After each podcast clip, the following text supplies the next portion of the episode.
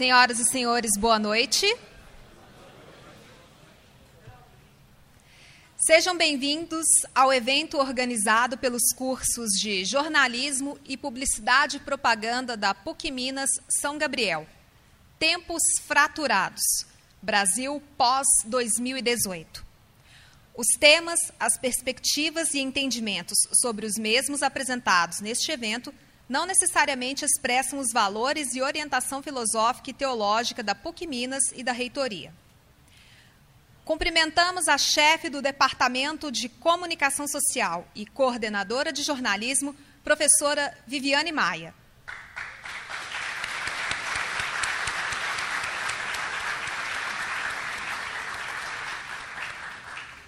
E a coordenadora de Publicidade e Propaganda, professora Alessandra Girard.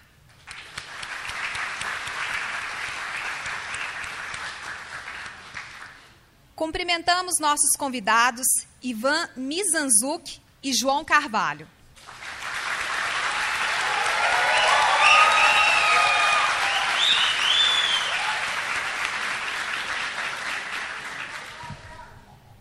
Damos as boas-vindas aos professores, alunos, ex-alunos, funcionários e demais convidados aqui presentes. Sejam todos bem-vindos. Três avisos. Somente ao final do evento, os alunos de comunicação matriculados na disciplina Seminários e aqueles que fizeram inscrição via, via SGA poderão assinar a lista de presença disponível no foyer deste teatro. Os demais alunos da PUC Minas que não fizeram inscrição também poderão assinar a lista de presença, a lista para emissão de certificado. Os interessados em fazer perguntas aos palestrantes poderão fazê-las após a gravação do Anticast. Convido ao palco a professora Viviane Maia.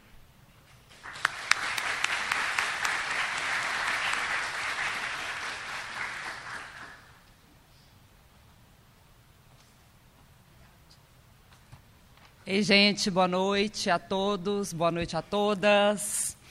É, no dia 20 de outubro de 2018, a Rádio Online da PUC Minas, que é um projeto nosso aqui do São Gabriel, completou 15 anos.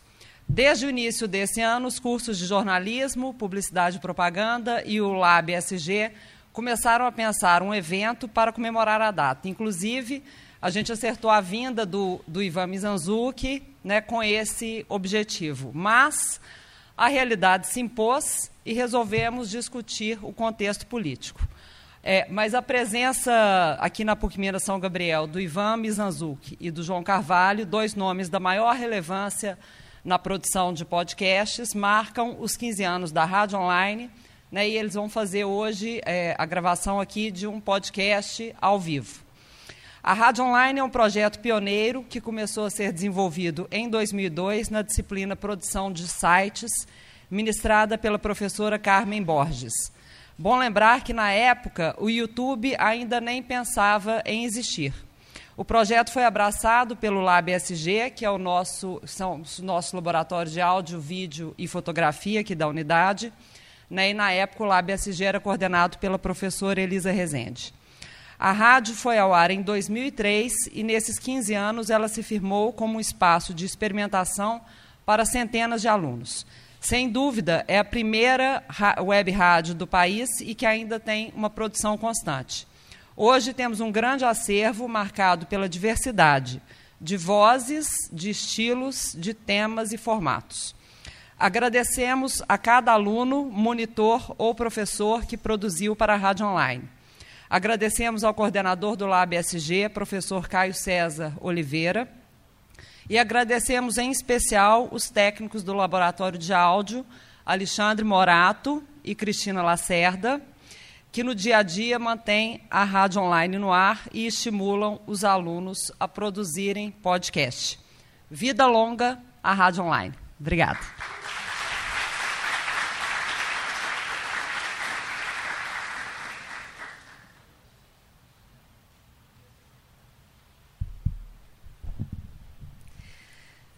Neste momento, daremos início às discussões sobre a perspectiva do Brasil a partir do resultado das eleições. convido ao palco o criador do Anticast em 2011, um dos mais importantes podcasts brasileiros que discute política, arte, história e cultura digital. Doutor em tecnologia e professor de História da Arte e Design na PUC do Paraná e Unibrasil nos cursos de Design, Arquitetura e Jornalismo. Criador do projeto Humanos em 2015. Autor dos livros Até o Fim da Queda, de 2014, e coautor de Existe Design, de 2013, Ivan Mizanzuki.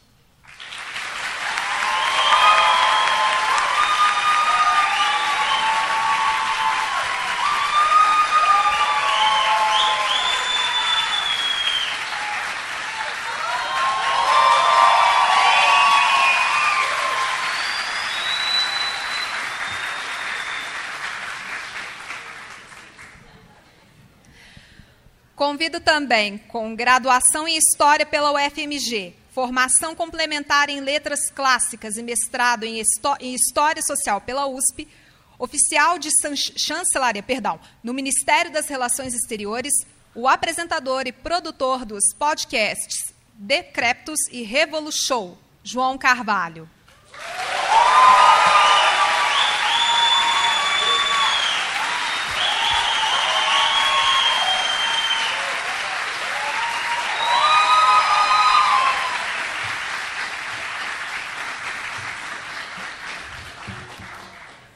Boa noite. O que, que tem de bom, né? Hoje é que eu até tuitei isso mais cedo, de que a sensação do dia de hoje é tipo aquela ressaca, né? Assim, se passou o dia inteiro bebendo ontem, daí chega hoje e diz o que, que aconteceu, né? Só que a nossa bebedeira durou aí alguns meses e está chegando no fim. Uh, e agora a gente começa a ter que juntar os cacos uh, da nossa resistência e, uh, e, tentar construir algo novo com isso. Então, é, agradeço muito o convite da professora Viviane. Né? Ano passado eu conheci, tive o prazer de conhecer ela no, no Festival 3i, lá no Rio de Janeiro, e daí ela teve essa ideia da gente vir aqui conversar. E foi muito bacana porque quando ela falou no início do, do semestre para mim, no início do ano, né, primeiro semestre, ela falou: Ó, oh, o que, que, você acha? Dia, dia 29 de outubro você vem para Minas Gerais? Eu falei: Ah, nossa, maravilhoso, né? Dia seguinte após as eleições. E ela nem se tocou disso na hora. Ela falou: É mesmo. E a gente achava né, que ia ser uma coisa tranquila. Ah, legal, você vai poder falar das eleições se quiser, né? Assim, só mencionar brevemente. E de repente a gente mudou. de repente virou a pauta né, de, da, da conversa de hoje. É, então, conversando aqui com o meu querido amigo João nos bastidores, a gente tentou, a gente chegou a uma ideia que eu espero que vocês gostem, que é de, primeiro, a gente trocar uma ideia aqui geral sobre algumas das nossas impressões sobre o que aconteceu é, nesse período eleitoral, especialmente no segundo turno. Né? A gente acompanhou no Anticast, para quem sabe, tudo o que aconteceu durante o primeiro turno, principalmente. Segundo turno, é, teve convidado que era covarde demais para ir para debate. Né? Então a gente teve que ficar fazendo pauta do nada, porque a nossa ideia era ficar analisando os debates que não ocorreram. É né? uma vergonha isso. E, então daí a gente uh, então a, a, gente fazer uma relação mais ou menos desses resultados, uma análise disso e daí abrir para perguntas, porque eu se tudo, se aqui estiver igual às experiências que eu tenho tido com os meus alunos em sala de aula, eu tenho e as mensagens que nós estamos recebendo é, desde ontem, Uh, entendo que tem muita gente com uh, bastante nervosa e ansiosa, com muita dúvida, e a gente gostaria de dar esse espaço para tirar e conversar com vocês, até para que vocês saibam que vocês não estão sozinhos. Isso é uma coisa que a gente tem que deixar muito claro. Vocês não estão sozinhos e nós estamos aqui. Não que a gente seja grande coisa, né? Mas a gente vai tentar. Então, João, primeira pergunta que eu tenho para te fazer sobre as eleições de ontem. Uh, estava dentro do esperado, te surpreendeu é, os números que apareceram. Então, se quiser falar um pouquinho dos números que tivemos e daí fazer suas considerações. Primeiro, agradecer a todos que estão aqui pela presença. Né? A gente sabe que muitos de vocês não são alunos regulares aqui da PUC, vocês se deslocaram até aqui para poder participar desse momento, que é um momento muito importante. É, agradecer o Ivan pelo convite, agradecer a Viviane pelo convite, a PUC por ceder o espaço. E antes de responder isso, eu queria falar de algumas coisas muito rapidamente. A primeira coisa que eu quero falar é que a gente está com um grupo de podcasts que está trabalhando agora, né, que é a Podosfera Antifascista. Esse é um dos primeiros atos de resistência da Podosfera Antifascista, um dos primeiros de muitos que vão vir por aí. Nós somos integrados por quase 20, 30 podcasts já e é um movimento que está crescendo. Então, para quem tiver interesse em acompanhar essas discussões, acompanhar como que vão ser organizadas a resistência a partir de agora, não que a gente já não estivesse fazendo isso há muito tempo, é, é uma oportunidade que vocês vão ter. A segunda coisa que eu queria falar, e aí eu vou falar muito de uma questão que é, para mim é muito pessoal, é, quando a gente fala de, de luto, a gente fala no luto como verbo e não como substantivo. A luta, ela é a nossa única escolha enquanto houver a exploração do homem pelo homem independente do que tivesse acontecido aqui hoje, tivesse aqui a gente hoje comentando sobre quais vão ser as nossas distensões em cima de um positivismo do PT em quarto mandato, a luta continuaria da exata mesma maneira como ela já vem continuando nas ruas, nos movimentos sociais e na organização há muito. Política não é algo que as pessoas façam sozinho, e ninguém deve fazer política sozinho, principalmente num momento como a gente está vivendo, um momento da normalização de um discurso de ódio, um momento onde a gente caminha a passos largos para uma completa negação do Estado democrático burguês de direito. Tá? Então, assim, mais do que vocês não estão sozinhos, vocês não devem jamais estar sozinhos. Se organizem, independente de onde, independente de com quem se organizem. Eu tenho certeza que cada um de vocês aqui está num espectro muito amplo, ideologicamente falando. Existem organizações para cada um de vocês aqui, vocês não precisam ficar sozinhos, é importante que vocês se organizem. Em relação a isso, mais para frente o Revolu Show vai fazer um episódio especial sobre organização e resistência, mas eu queria abrir falando isso e agradecer a, a todos vocês pela presença e a oportunidade que a gente está tendo aqui ontem. Em relação ainda ao segundo turno do Brasil, uma discussão que já vem sendo ensejada há muito tempo, mas que eu acho que é muito importante a gente tocar nessa tecla. Nós tivemos um segundo turno extremamente excepcional. Nós vivemos um momento de ruptura com as tradições da nossa. Só um minutinho. Fala. O João fica mexendo no microfone. Vocês estão ouvindo bem? Ok. Todo mundo aí no fundo, beleza? Você quer que eu fale mais alto? Eu, eu, não, não, não. Minha não, voz é naturalmente é muito alta, então fica... eu falo mais baixo no microfone. É que se você ficar assim, daí vai captar. Porque, tipo, eu falo com a mão. Aí, daí, é... como eu vou, vou, vou publicar isso tá, depois. Depois eu vou, tá. eu vou quebrar sua perna. se quiser, a gente pega ali o pedestal, o pedestal não, e daí você fala assim. Eu, eu, juro que eu vou, que eu vou tentar não, me, beleza. me conter. Manda ver, perdão. Mas então, é, a gente está vivendo um. A gente viveu agora, porque agora já acabou, um segundo turno que foi um segundo turno de grande excepcionalidade perante as instituições da nossa recém-fundada República. Né? A gente, pela primeira vez, teve um segundo turno com uma ausência completa de debates. A gente tem uma eleição que nunca foi tão fraudulenta, mentirosa ou violenta como foi, como foram essas eleições agora. Né? Nós temos uma eleição onde você tem um projeto de governo que as pessoas sequer sabem o que este projeto de governo é, pela vacuidade dos seus, das suas próprias formas escritas e veiculadas, mas também pela grande campanha de desinformação que foi conduzida principalmente pelo WhatsApp, ao que eu pretendo entrar mais adiante em maiores detalhes. Eu hoje tive a oportunidade de estar na rua e ver pessoas discutindo em pontos de ônibus coisas do tipo: ah, agora vai ser bom porque ele vai barrar as reformas do PT e do Temer.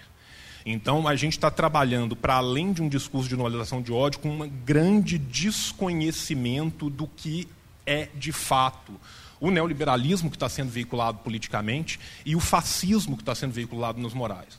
Então a gente está diante de uma onda paleoconservadora, tá?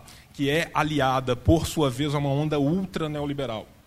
E quem vai pagar primeiro o, o, preço disso vai ser boa parte das pessoas que elegeram estes candidatos.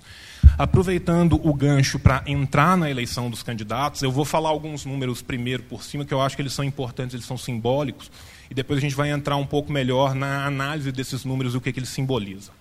Né? É, como se a gente estivesse em casa, eu estaria fumando três cigarros ao mesmo tempo nessa hora e com 72 abas abertas. Como eu não estou, estou com o meu papelzinho, eu vou pedir que gentilmente vocês esperem para eu me localizar no papel, porque a gente não trabalha de forma analógica desde nunca. Podia fumar também. Né? É. E podia fumar também junto, né? Então, se a gente não, se pudesse, ser na, ia ser maravilhoso. Vai ser na água mesmo, então. Então, gente, é, o Bolsonaro ele ganhou com uma distância de 10 milhões e 750 mil votos, mais ou menos. Tá? Ele teve um total de 57 milhões dos votos, o que perfaz 55% dos votos válidos.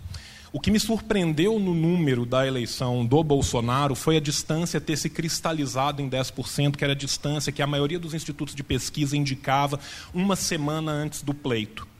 Tá? Os institutos de pesquisa que foram acompanhando diariamente, e não foram todos, boa parte dos institutos de pesquisa fizeram algumas pesquisas que começaram lá para o dia 21 e foram terminar para o dia 27. Alguns dos institutos de pesquisa fizeram pesquisas com levantamento mais diários. Esses que fizeram as pesquisas nos seus levantamentos mais diários, eles indicavam uma diminuição dessa diferença na, no, no, nas pessoas que falavam que iam votar. Disso o que a gente depreende? Que houve um erro no método de análise? Não. O que a gente depreende é que houve uma abstenção, por mais que historicamente a nossa abstenção tenha se mantido muito próxima do que ela é, ela ainda assim é a maior abstenção de todos os tempos, e as abstenções vêm subindo eleição após eleição majoritária, as abstenções vêm subindo. Isso também nos leva a pensar sobre o modelo de eleição que a gente tem hoje e se há uma necessidade ou não de repensar esse modelo no futuro, caso a gente tenha eleições. Caso a gente não tenha, eu e Ivan vamos estar no porão do DOPS, né, escrevendo os cadernos do cárcere, versão em português. Mas, né, o Arthur também vai estar aqui. Eu estou vendo aqui vários camaradas, familiares, então, assim, agradecer a todo mundo que está aqui presente novamente. De toda sorte, esse primeiro número, ele é um número que ele é uma diferença grande, 55 a 45, é uma votação que em números absolutos ela só fica atrás da votação do Lula, mas o número de abstenções somado ao número de votos nulos também nos dá um panorama muito diferente. Se Bolsonaro teve 55% dos votos válidos, ele só teve 38% da votação total possível. Tá? Então, se a gente for pensar as pessoas que votaram no Fernando Haddad, sendo que a maioria delas, assim como eu, votou, depois tentou amputar a ponta do dedo, lavou para ver se saía, e as pessoas que ficaram em casa, mais os brancos e os nulos, nós temos quase 89 milhões de pessoas que estão dizendo não a um cheque em branco. Tá? As primeiras declarações do candidato eleito, logo depois da, da sua eleição, já demonstram muito bem o que será o projeto de Estado que é advogado por ele. O que me surpreende muito, que as pessoas muitas vezes se surpreendam com este projeto, é o fato desse projeto estar sendo veiculado a miúde pelo Bolsonaro durante seus 30 anos de carreira pública, mas principalmente, e a gente tem que entender que o que a gente viu aqui foi um fenômeno único nas nossas eleições, que foi de uma campanha de longa duração. Bolsonaro está em campanha, abertamente na rua, há pelo menos dois anos e meio, e está em campanha nas redes sociais há quatro anos. Tá? Então, se a gente for pensar nesta campanha de longa duração, ainda assim tudo isso foi veiculado e as pessoas não percebem. A gente tem um segundo fenômeno para pensar aqui, um fenômeno de psicologia de massas, um fenômeno que envolve comunicações no Brasil, um modelo de comunicações no Brasil, e que ele é muito sintomático quando a gente vê as discussões que estão sendo ensejadas agora nas ruas ex post votação. O que a gente tem, e a gente tem que lembrar disso, é um país onde a esmagadora maioria das pessoas que têm acesso à internet o tem por celular e a esmagadora maioria das pessoas que têm acesso na internet pelo celular tem por celulares que são pré-pagos, cujos planos normalmente vão deixar aplicativos como o WhatsApp disponíveis gratuitamente, porém a quantidade de dados que você tem acesso são muito pequenas. O que a gente está diante, então, é de uma nova modalidade de mídia. Tá? Se em todas as eleições anteriores a televisão foi um elemento fundamental para nossas eleições, a televisão é um elemento completamente secundário.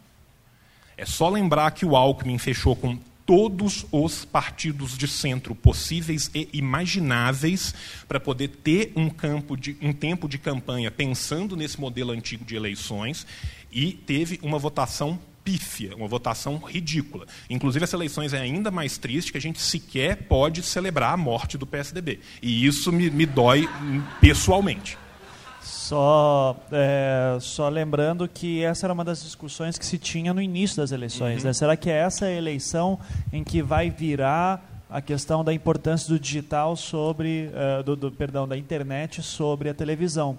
Uh, a gente chegou a gravar um anticast no início das eleições que tinha o Marinho e o Georges, uh, e os dois ainda apostavam que a televisão seria, e a perspectiva, né, para você ver como nós éramos inocentes, é, era justamente o Alckmin vai para cima do Bolsonaro é, e ele está com muito tempo de televisão e a máquina do PSDB é muito poderosa, então ele vai conseguir tirar isso. E não deu certo. Uh, eu lembro daí muito do para colocar em perspectiva sobre como foram tantos erros em sucessão e erros de leitura, não só nossos, mas de uh, muita gente boa.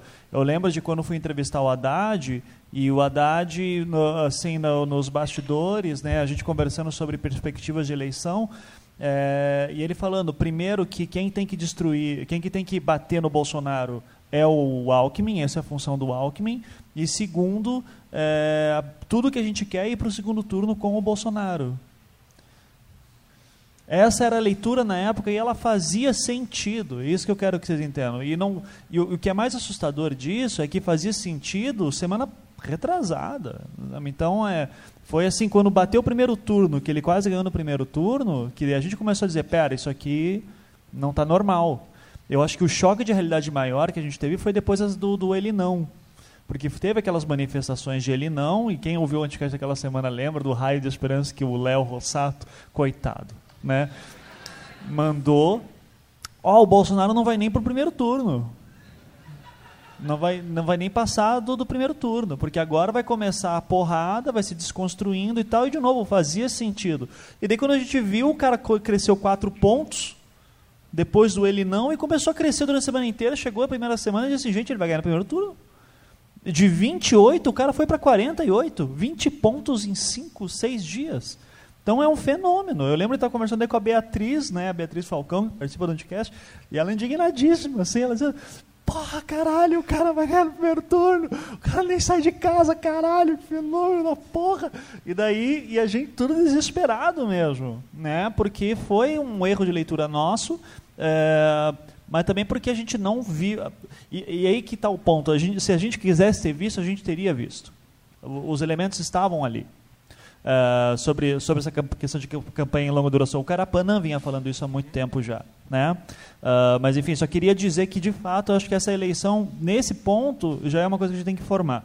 Uh, o, o, perfil do brasileiro mudou. Acho que o Celso Rocha falou ontem, né? O, o eu, eu, falo ele mais de NPTO do Twitter, né? O Celso ele estava na, na live da Piauí ontem, ele falando, não, o jogo político como a gente conhecia no Brasil, ele acabou. Não existe mais PT, PSDB, o lulismo morreu. Né? Então, uh, a gente está vendo outra coisa surgindo agora que a gente não sabe o que é ainda. Então, uh, eu ainda acho que não é tão. Né, não, não, é aquele, não é aquela coisa tão do tipo.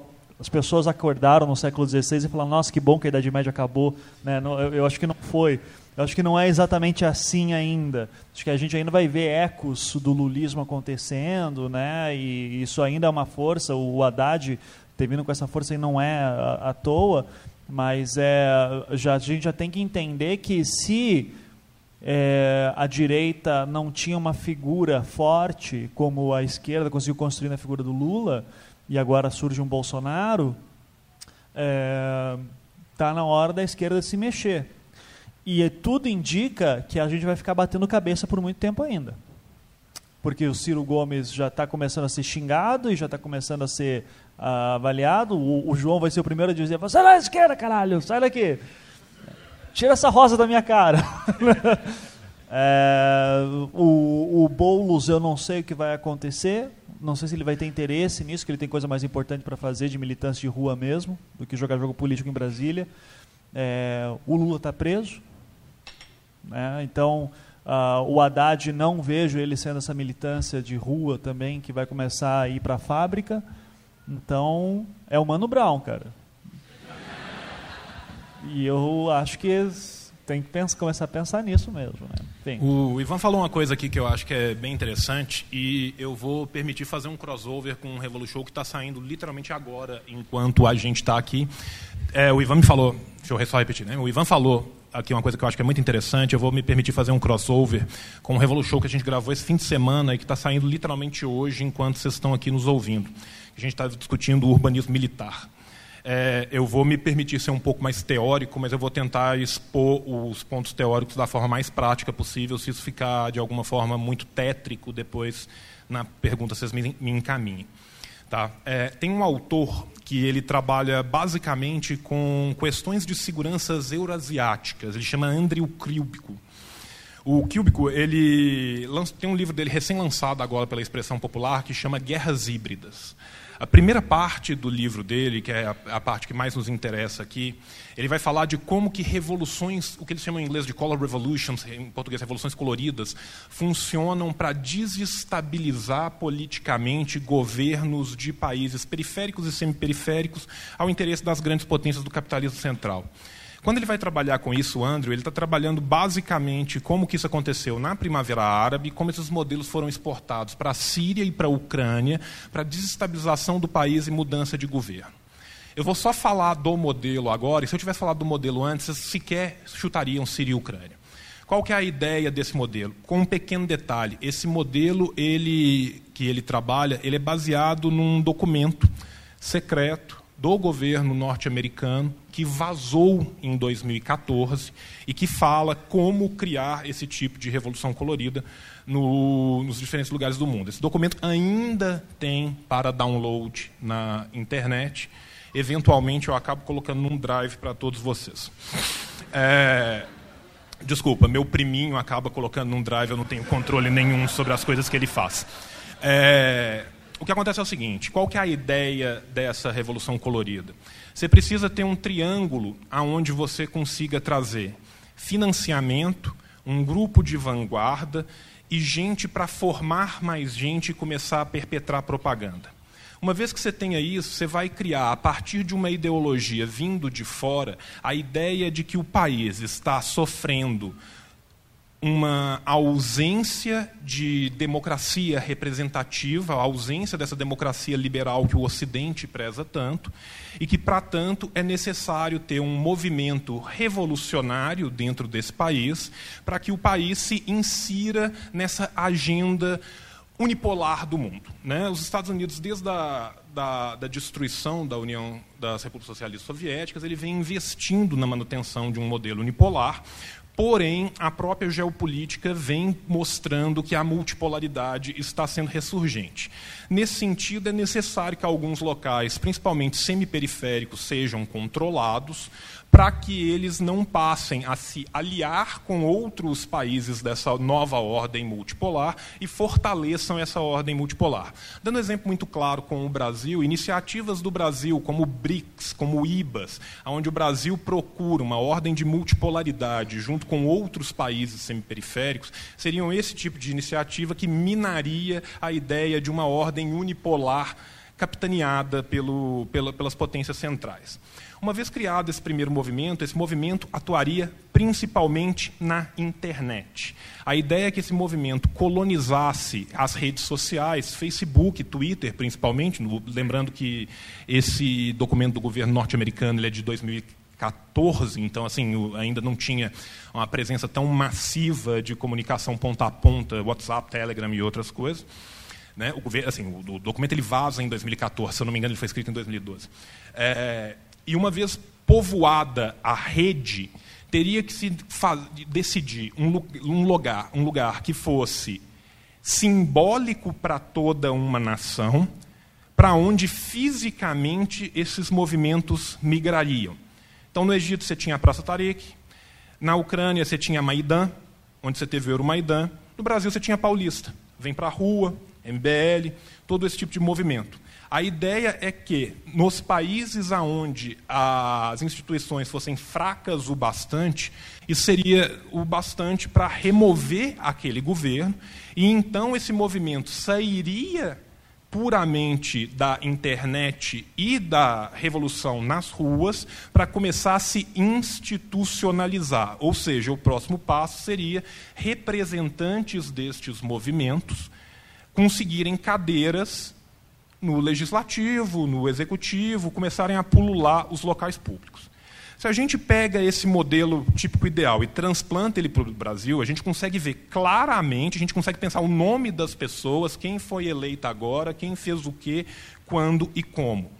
Para além disso, se a gente pega esse tipo de modelo e pensa nas eleições, por exemplo, norte-americanas do Trump, e como que a Cambridge Analytica, o Steve Bannon, trabalharam essas eleições em mídias populares, em mídias sociais, a gente já entende mais ainda como que esse tipo de modelo pode ser usado não apenas militarmente, não apenas numa questão geopolítica, mas principalmente numa questão de política interna. Esse movimento, uma vez que ele é conhecido, ele pode ser cooptado.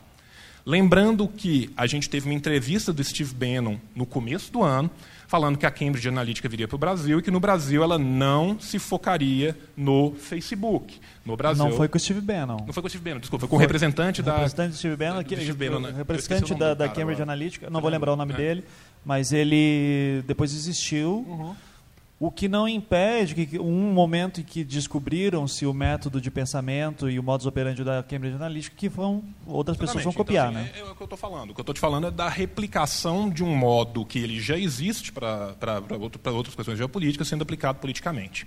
E aí eu vou para a segunda parte da minha análise dos números, que são os três representantes do Sudeste eleitos no segundo turno. Romeu Zema, em Minas Gerais, Wilson Witzel, no Rio de Janeiro, João Dória, em São Paulo. Salvo o João Dória, que já era um fenômeno conhecido no estado de São Paulo, se a gente estivesse dando essa palestra há três meses atrás e fosse perguntar para cada um de vocês quem é Wilson Witzel, quem é Romeu Zema, muito poucos de vocês saberiam nos responder quem diabos é Romeu Zema, quem diabos é Wilson Witzel.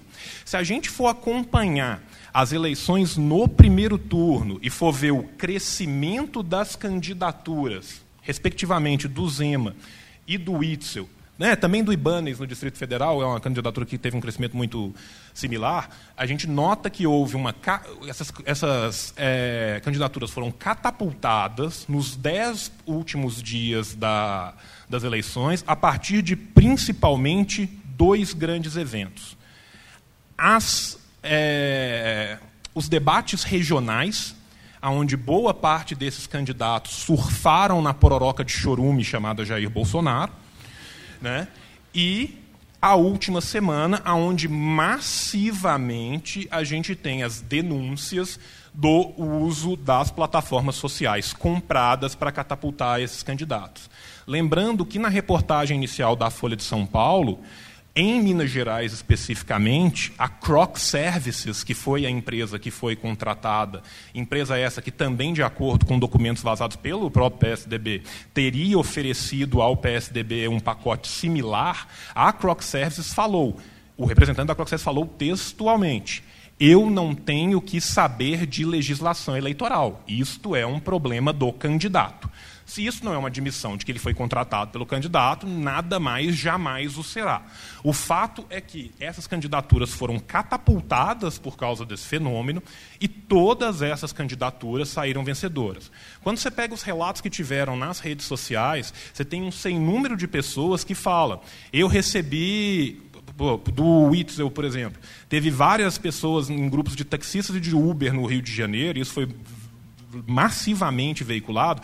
Eu o povo mandando mensagem: olha, o Paz vai acabar com o Uber, o Paz vai acabar com os táxis ilegais. no Rio de Janeiro, se você já pegou um táxi, a chance de você ter pegado um táxi legal. São 60% de táxis ilegais para cada 40% de táxis legais no Rio de Janeiro.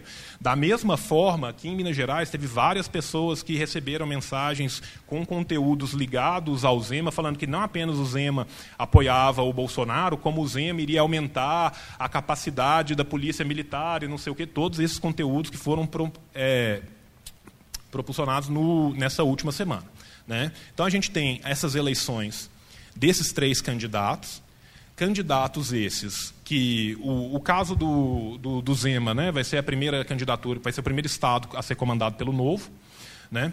O, o Witzel ele é do PSC, o PSC é uma linha acessória do PSL, é um partido muito pequeno e muito conservador, sempre o foi, tá? e que fechou questão praticamente nacionalmente com o, o PSL, no caso do Dória, o Dória fez literalmente a campanha do Bolsodória.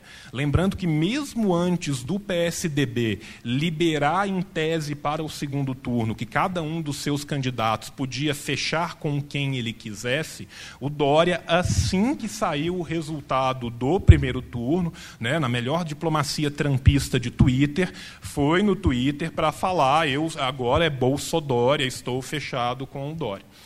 Só para a gente aproveitar esse exemplo do Dória e falar um pouco do PSDB, o PSDB ele fez três candidatos nesse segundo turno. Os que nos importam de verdade é o Dória, aqui no, em São Paulo, e o Eduardo Leite, no Rio Grande do Sul. Se alguém teve a oportunidade de acompanhar o Eduardo Leite no Rio Grande do Sul, o Eduardo Leite também fechou questão com o Bolsonaro no Rio Grande do Sul abertamente em sua campanha.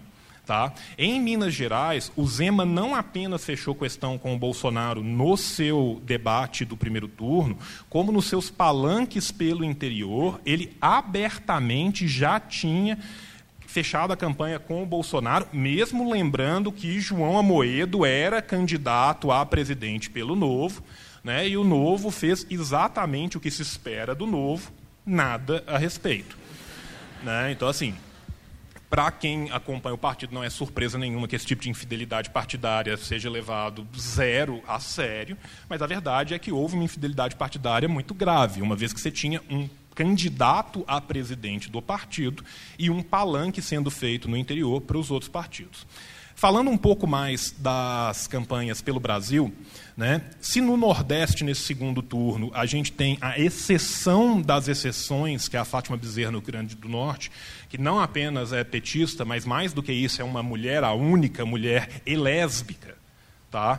Assim, todo, toda a solidariedade do mundo aos camaradas do Rio Grande do Norte. Parabéns pela sua excelente escolha. Estaremos mandando... Obrigado, Nordeste, de novo. Obrigado, né? Nordeste.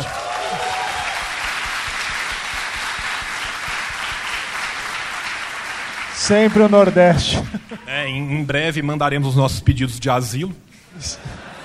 Brasil não merece Nordeste. Né? No Sul, que é o que é o Sul costumazmente é o lugar mais conservador do Brasil em suas votações, tá? O Sul ele, ele é quase o, o Norte é quase tão conservador quanto o Sul e o norte o é tão conservador quanto o sul se a gente para e pensa qual é a evolução da expansão de fronteira no Brasil para o norte. Quando você pensa Paraná, Mato Grosso, Rondônia, Roraima, e você vê quem está ganhando em cada, um desse país, em cada um desses estados, o que você está vendo, na verdade, é Paraná 1, Paraná 2, Paraná 3 e Paraná 4. Tá? As elites de nada, só, só nada, queria, só queria né, as elites Ratinho em... Júnior, governador. O Paraná já elegeu Ratinho Júnior no primeiro turno. No primeiro turno. Né, com a votação bastante massiva. É, exato. E para a gente pegar essa sequência, a gente tem em Santa Catarina, né, comandante Moisés do PSL sendo eleito. E aí, quando a gente vai para o norte do país, a gente tem Coronel Marcos Rocha do PSL em Rondônia, tá? E Antônio Denarium do PSL em Roraima. Tudo o que eu quero que vocês pensem é a fronteira do Brasil com a Venezuela sob a égide do PSL. o que, que vai acontecer com esses imigrantes que estão vindo para cá. Tá? Continuando no norte, o homem mais progressista do norte inteiro é o Helder, filho do Jader Barbalho, governador do Pará pelo MDB. Este é o bastião da liberdade do progresso no norte do país. Tá? Então, assim, isso nos mostra muito dessas eleições. Para a gente terminar de fechar é, essas eleições, né, o PSDB fez o seu terceiro candidato num rincão que é muito tradicional do PSDB, que é o, o Mato Grosso do Sul, que ele varia normalmente entre democratas e PSDB. O Centro-Oeste ele basicamente fechou com democratas, né, a bancada ruralista é muito forte. Né, e você tem no Mato Grosso do Sul o Azambuja, que é do, do PSDB. É, eu peguei uns dados aqui que eu estou, inclusive, roubando de um amigo meu, que ele é um analista de relações internacionais maravilhoso, ele chama Felipe Leal. Hoje em dia ele é radicado na Universidade de Coimbra. Se vocês não seguem o Leal no, no, twi no Twitter ou no, no Facebook, ele post, acaba postando mais no Facebook. Eu recomendo muito que vocês sigam a análise dele. É um cara maravilhoso.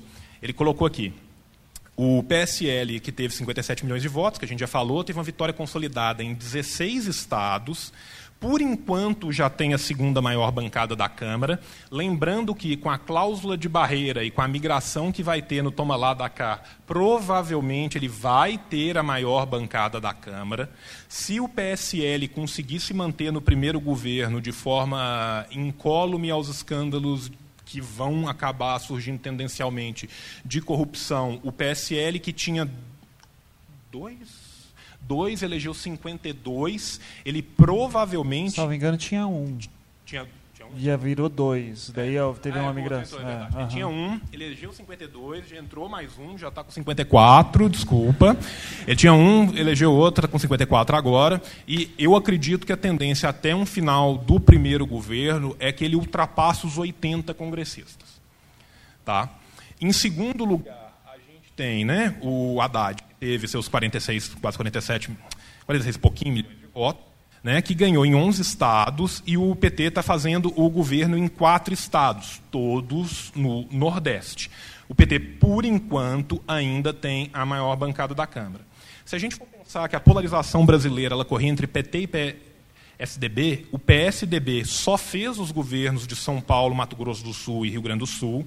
Os governos de São Paulo e do Rio Grande do Sul surfando na pororoca de chorumes do Jair Bolsonaro. O governo do Mato Grosso do Sul, um governo extremamente periférico para os interesses nacionais. Tá?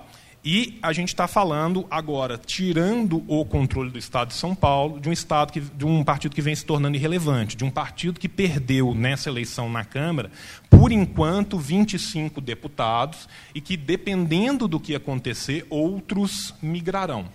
Então, esse é o novo cenário político que a gente tem no Brasil depois das eleições, e isso é o que vai nos esperar para 2019. Ivan, você quer? Não, eu estava só confirmando aqui o partido do. Para fechar ali também no é, Paraná, né, o partido do Ratinho Júnior, o PSD. Uh, e no Paraná, óbvio, né, tava uma onda de todo mundo querer disputar o Bolsonaro também. Né? Uhum. Né? É, o, o, PSD é um partido que é interessante a gente falar, porque o PSD, ele, por mais que ele tenha perdido cadeiras, ele é, o, ele é a quinta maior bancada do nosso Congresso. O PSD ele caiu de 36 para 34 e tem uma tendência de ter mais gente que vai sair do PSD, provavelmente para o PSL, mas ele ainda assim é um partido muito importante e que está na conta do Bolsonaro para poder ter a garantia dos seus dois terços. Hoje em dia, se a gente for pensar simplesmente com as filiações políticas que se desenharam ao longo desse primeiro e desse segundo turno, a gente está falando de uma bancada pró-Bolsonaro que já começa entre 305 e 315 deputados. 315 deputados passa absolutamente tudo e qualquer coisa. Tá? Nós estamos falando aqui de dois terços consolidados. Então, assim, para a absoluta surpresa de ninguém, a gente vem falando disso há muitos anos, o Brasil elegeu a sua bancada mais conservadora e, de certa forma, louca de todos os tempos. Né? Citando Merval Pereira, ator pornô.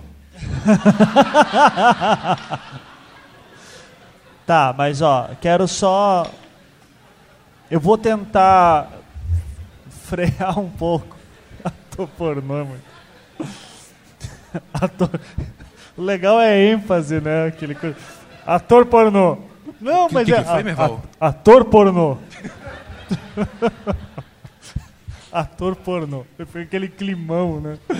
É, eu vou tentar segurar um pouquinho a onda dos Deus nos acuda, uh, do, do João, porque eu vou tentar mostrar algumas perspectivas, pelo menos para vocês verem, que assim, assina embaixo tudo que ele falou, acho que realmente é o cenário, é, mais uma vez, para reforçar o, uma análise que eu vi ontem, é, aquela imagem do Brasil como um país acolhedor, que aceita diferenças, acabou. Internacionalmente acabou. Isso vai ter efeitos, e daí eu vou citar aqui o cara que se tornou meu guru intelectual político dos últimos meses, Reinaldo Azevedo.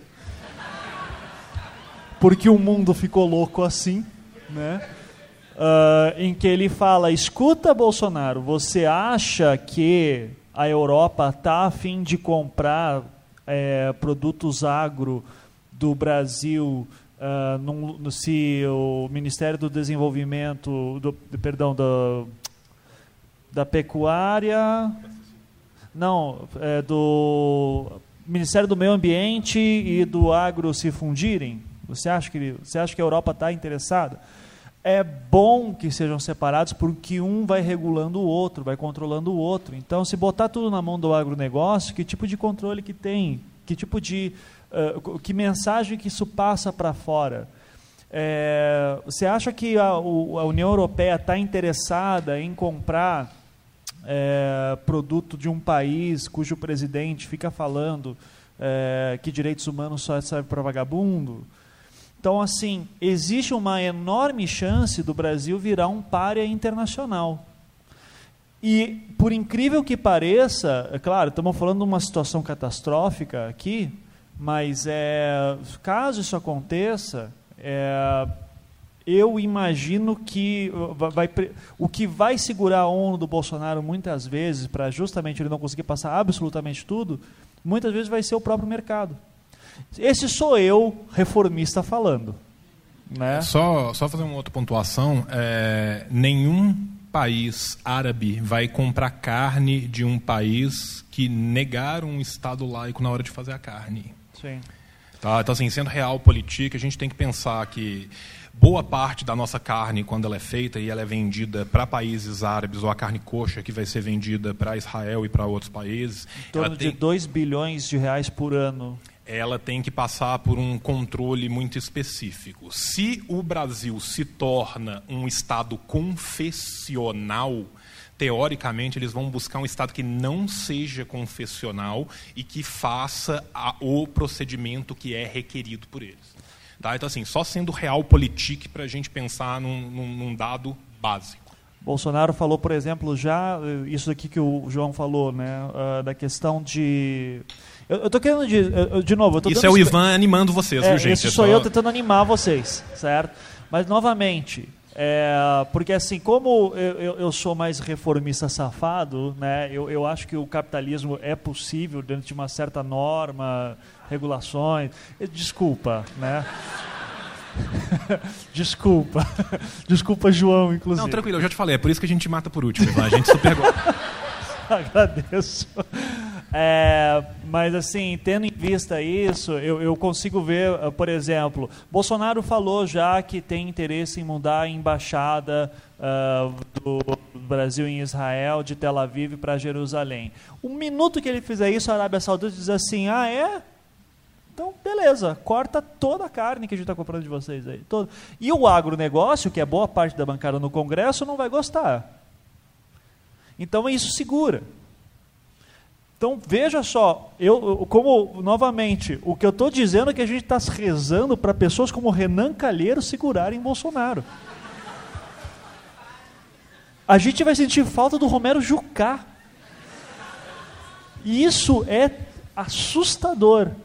Mas tudo bem, eu topo. De novo, acho que se é essas armas que eu tenho para jogar, meu filho, vamos embora. Se é o mercado que eu vou ter que jogar e jogar muito na cara, assim, de tipo, olha, você tá. É, eu, eu, tenho falado isso direto para bolsonaristas que encontro, né? Ah, porque vai acabar com o PT, com corrupção, não sei o que. Eu perguntei, é só corrupção do PT? Porque eu queria saber por que caralhos que o Bolsonaro está colocando como ministro da Casa Civil, Onyx Lorenzoni, que tem vídeo admitindo que recebeu 100 milhões da JBS em Caixa 2. Então, assim, só vale a corrupção do PT, e daí eu recebo um silêncio estrondoso em todos os momentos. Eu digo, porque eu vi, e essa é uma teoria minha, para acho que daí a gente já pode ir encerrando essa parte de locubrações nossas, né, para daí abrir a pergunta para vocês. Eu vi o PT nesse segundo turno. Essa é uma análise minha, não falei com ninguém do PT para ter certeza, é totalmente eu de uh, vendo o PT colocando bala na agulha. Do tipo assim, ele sabia que ia perder. Então, mas o importante era não perder de muito e mostrar resistência. Isso conseguiram. De 60 a 40 caiu para 55 a 45. Né? Isso falando de votos válidos, sem contar, como o João já falou, 80 milhões, mais de 80 milhões de pessoas que não votaram no Bolsonaro. É, 88 é o número total somado dos 47 milhões de votantes do Haddad, mais as abstenções nulos e brancos. Isso. Né? As abstenções foram 31 milhões, os nulos e brancos somados dá 10 milhões e meio. Não é uma eleição 70-30, não é 60-40, ou seja, tem jogo aí. É, a Câmara dos Deputados agora está tão pingada em partidos que não tem qualquer base ideológica que vai ser absolutamente fisiologista, que nos seis primeiros meses o Bolsonaro vai passar tudo. Se o mercado não responder, em outubro, toda essa bala na agulha que o PT colocou agora, de fake news, caixa 2, etc, etc, vai começar a aparecer. Vai depender de como vai responder. Se começar a entrar em crise, se, por exemplo, Lava Jato acabou por causa de alguma coisa, o que eu não duvido, porque a Lava Jato vai chegar nos amiguinhos do Bolsonaro, e eu quero saber o que ele vai fazer. E daí eu não duvido que o próprio eleitorado do Bolsonaro vai chegar, vai tem um mínimo de inteligência para perceber que algo está acontecendo. E gente, eu tô, vocês estão dando risada, mas eu estou falando muito sério. Existe uma parte da população e eu e eu estou colocando você, vou jogando real para vocês, porque de novo, eu acho muito legal ficar falando de comunismo, pá, e anarquismo, pá, mas assim, a gente tem que começar a pensar agora em rua, em nível assim. Tem que chegar para o cara e dizer para ele numa boa, e você vai ter que deixar um pouco de. Essa é a minha leitura. Vai ter que deixar um pouco de lado essa coisa do Lula como preso político, seja isso verdadeiro ou não, e chegar muitas vezes para o cara para dizer assim: olha, tá, você defendendo o Bolsonaro parece petista defendendo o Lula. Para o cara se tocar do que ele está fazendo. Ivan, acho injusto, o Lula é um preso político. Você, vou, vou, vou dar de Cid Gomes, vai perder a eleição e vai merecer. Porque vai ter muita gente que votou no Bolsonaro com um desejo legítimo de a corrupção está associada a uma coisa chamada PT, qualquer coisa fora disso não é corrupta, e vai embora. Daí você diz assim: olha, mas o PP, partido do Bolsonaro, por 10 anos, é o campeão da Lava Jato. Blá, blá. Ele não entende o raciocínio. A pessoa não entende. E, gente, eu falo isso com certa tristeza, porque isso mostra o grau de analfabetismo político que existe, que é na maioria da população, numa eleição que foi, teve muito engajamento popular de pessoas que, pela primeira vez na vida, estão se importando com isso. Então a pessoa não está se enxergando mais como trabalhadora, não está mais enxergando nada, ela está se enxergando no momento em que ela teve uma melhora de vida recentemente e ela diz assim: não, eu topo perder todos os meus direitos trabalhistas porque o meu, meu interesse é afundar minha empresa. E o cara não tem ideia do que é isso. Então, assim, a gente está falando de uma pessoa que tem um senso de realidade muito baixo ainda. E eu acho que isso é o meu lado bom que eu quero puxar. Por, por incrível que pareça, porque assim como eu que sempre tive um certo interesse por política, mas que eu comecei a dizer assim, ok, vamos aprender esse jogo, esse jogo aqui agora, meu momento foi 2013. Veja, eu estava fazendo doutorado. Estão entendendo o que é Brasil? Eu lembro antes de 2012, eu, um estudante de doutorado, comecei a me interessar por política a sério com 30 anos. Não é. Daí, daí eu começo a perceber uma coisa que a Marília Moscovitch, nossa amiga, falou esses tempos no, no Facebook, né, já participou do, do, Facebook, do, do Anticast algumas vezes, um beijo para ela. Mas ela falou assim: uma coisa que eu acho interessante aqui da Alemanha, que ela está fazendo pós-doc lá agora, é pós-doc que ela está fazendo, né? Pós-doc. É pós-doc. Na é. verdade, ela tem uma bolsa do, do instituto pesquisa, lá, né? que é uma bolsa de pesquisa, Sim. mas ele vai equivaler a um pós-doc. Eu, eu, lembro ela falando assim, uma coisa que me chama a atenção na Alemanha é como as pessoas dis discutem política o tempo inteiro, em todos os lugares. E aqui, eu não sei como é na PUC em Minas Gerais, mas em certas universidades nas quais eu já passei, se você começa a falar muito de, de, de, uh, de política, você recebe a advertência do coordenador, do jurídico. Tem aluno que vai reclamar. Então, aqui a gente tem um medo de discutir política absurdo. E eu não sei porquê. Aliás, eu sei, porque dá briga, porque não sei o quê, mas. Oi? Ah, tá, você super sabe que quer falar depois, tá, ok. É, mas, é, você falar que é uma questão de um projeto, isso, não, não, tá bom, ok. Então, é, mas veja, a gente precisa discutir mais, a gente precisa discutir mais com quem não entende, e muitas vezes explicar e saber que você provavelmente não entende também, meu filho. Você não entende. Qual é o nível de política que a gente está falando? A gente vai querer que todo mundo agora faça ciência política? Claro que não. Política tem que ser uma participação pública e tem que ser em níveis. De... E aqui que é o meu ponto em que muitas vezes eu, eu discordo e eu me incomodo com certas brincadeiras que o próprio João faz digo, isso vai dar um problema né, depois. Mas, eu, mas é que eu entendo, porque a gente brinca e tudo, mas é, por exemplo, eu tenho que entender que essa democracia, por mais burguesa que seja, por mais tudo isso, é o que tem para hoje. E é o que tem para hoje, eu tenho que trabalhar num nível em que é, a alternância de poder é bom, sim. Que seria importante. Vocês já pararam para pensar? Uma coisa que a mulher Tamarindo falou esses dias. E tem gente que não gosta dela, mas só para deixar claro. Já parou para pensar que se o Aécio tivesse sido eleito em 2014, não estaria desse jeito que está agora? Sendo bem sincero, eu falei isso numa última conversa com, com, o João que a gente gravou aqui. Eu disse, olha, eu não sei até que ponto, uma lógica meio gigequiana, assim, né? Eu não sei até que ponto que eu não torço para uma vitória do Bolsonaro no, nesse segundo turno, para justamente acabar logo o establishment total. Que foi o que o, o, falava sobre Trump e Hillary. Ele dizia: se eu estivesse nos Estados Unidos, eu votaria Trump, porque ele destrói numa tacada só todo o establishment do republicano e dos democratas. Dito e feito, é o que está acontecendo. Está todo mundo se reorganizando, com a diferença que lá tem uma democracia muito mais estabilizada do que a nossa. Então eu até falei hoje: se daqui quatro anos, vamos lá, uma, uma democracia, um, alternância de poder é bom. Dois, às vezes é mais interessante você estar na oposição do que na, uh, na frente do poder. Porque já ouvi algumas pessoas falando que a situação fiscal do Brasil não está legal e que quem assumisse ia ter uma bucha para resolver. Então, talvez seja muito estratégico do PT ficar, em, ficar agora com um monte de bala na, bala na agulha contra o Bolsonaro e sendo oposição batendo na frente o tempo inteiro. E se nos próximos quatro anos, e isso aqui sou eu sendo otimista novamente, se nos próximos quatro anos, do, aliás, durante esses, próximos, esses quatro anos, nós tivermos uma oposição que seja livre para combater, seja independente, que não seja, que não, não, não tenhamos presos políticos, por exemplo, é, não tenhamos censura de imprensa, e daqui a quatro anos tenhamos eleições, nós passamos por um teste muito bom. Significa que a gente nós, não dá mais para chamar de uma democracia jovem. Então vai ser um, serão quatro anos muito emocionantes. Assim. Vai ser toda hora aquele né, segurando assim tal. E se o, eu, eu, eu estabeleci o meu limite. O meu limite é fechar o Congresso Nacional.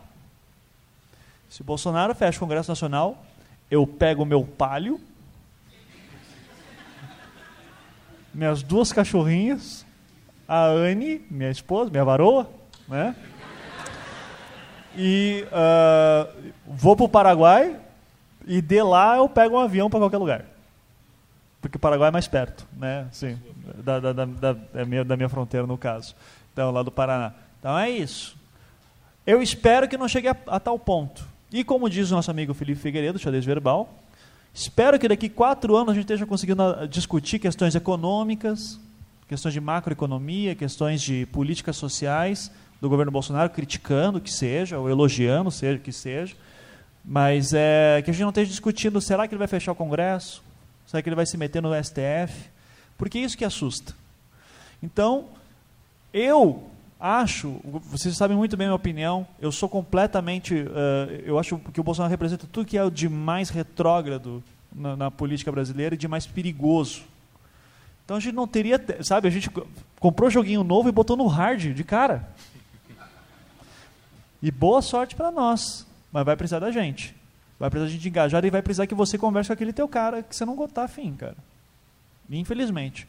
Porque você vai ter que, você vai ter que às vezes, cobrar, conversar com aquele cara e perceber que se o Bolsonaro estiver fazendo cagada, ele que votou no Bolsonaro, ele tem direito de criticar também. Porque senão vai virar fascismo. Já é fascista. Ele já é fascista. Eu estou partindo da, da, da posição otimista que nossa sociedade não é. E aqui, desculpa, a gente vai ter que parar de, de, de novo eu falando, vai ter que parar de usar fascismo tanto quanto se usa. Porque quando eu chamava o Alckmin de fascista, e eu acho isso perfeitamente compreensível, visto tudo que ele fez em questão de segurança pública em São Paulo, mas agora a gente tem um cara aí. E o fascismo ficou uma palavra tão banalizada. O que, que é isso?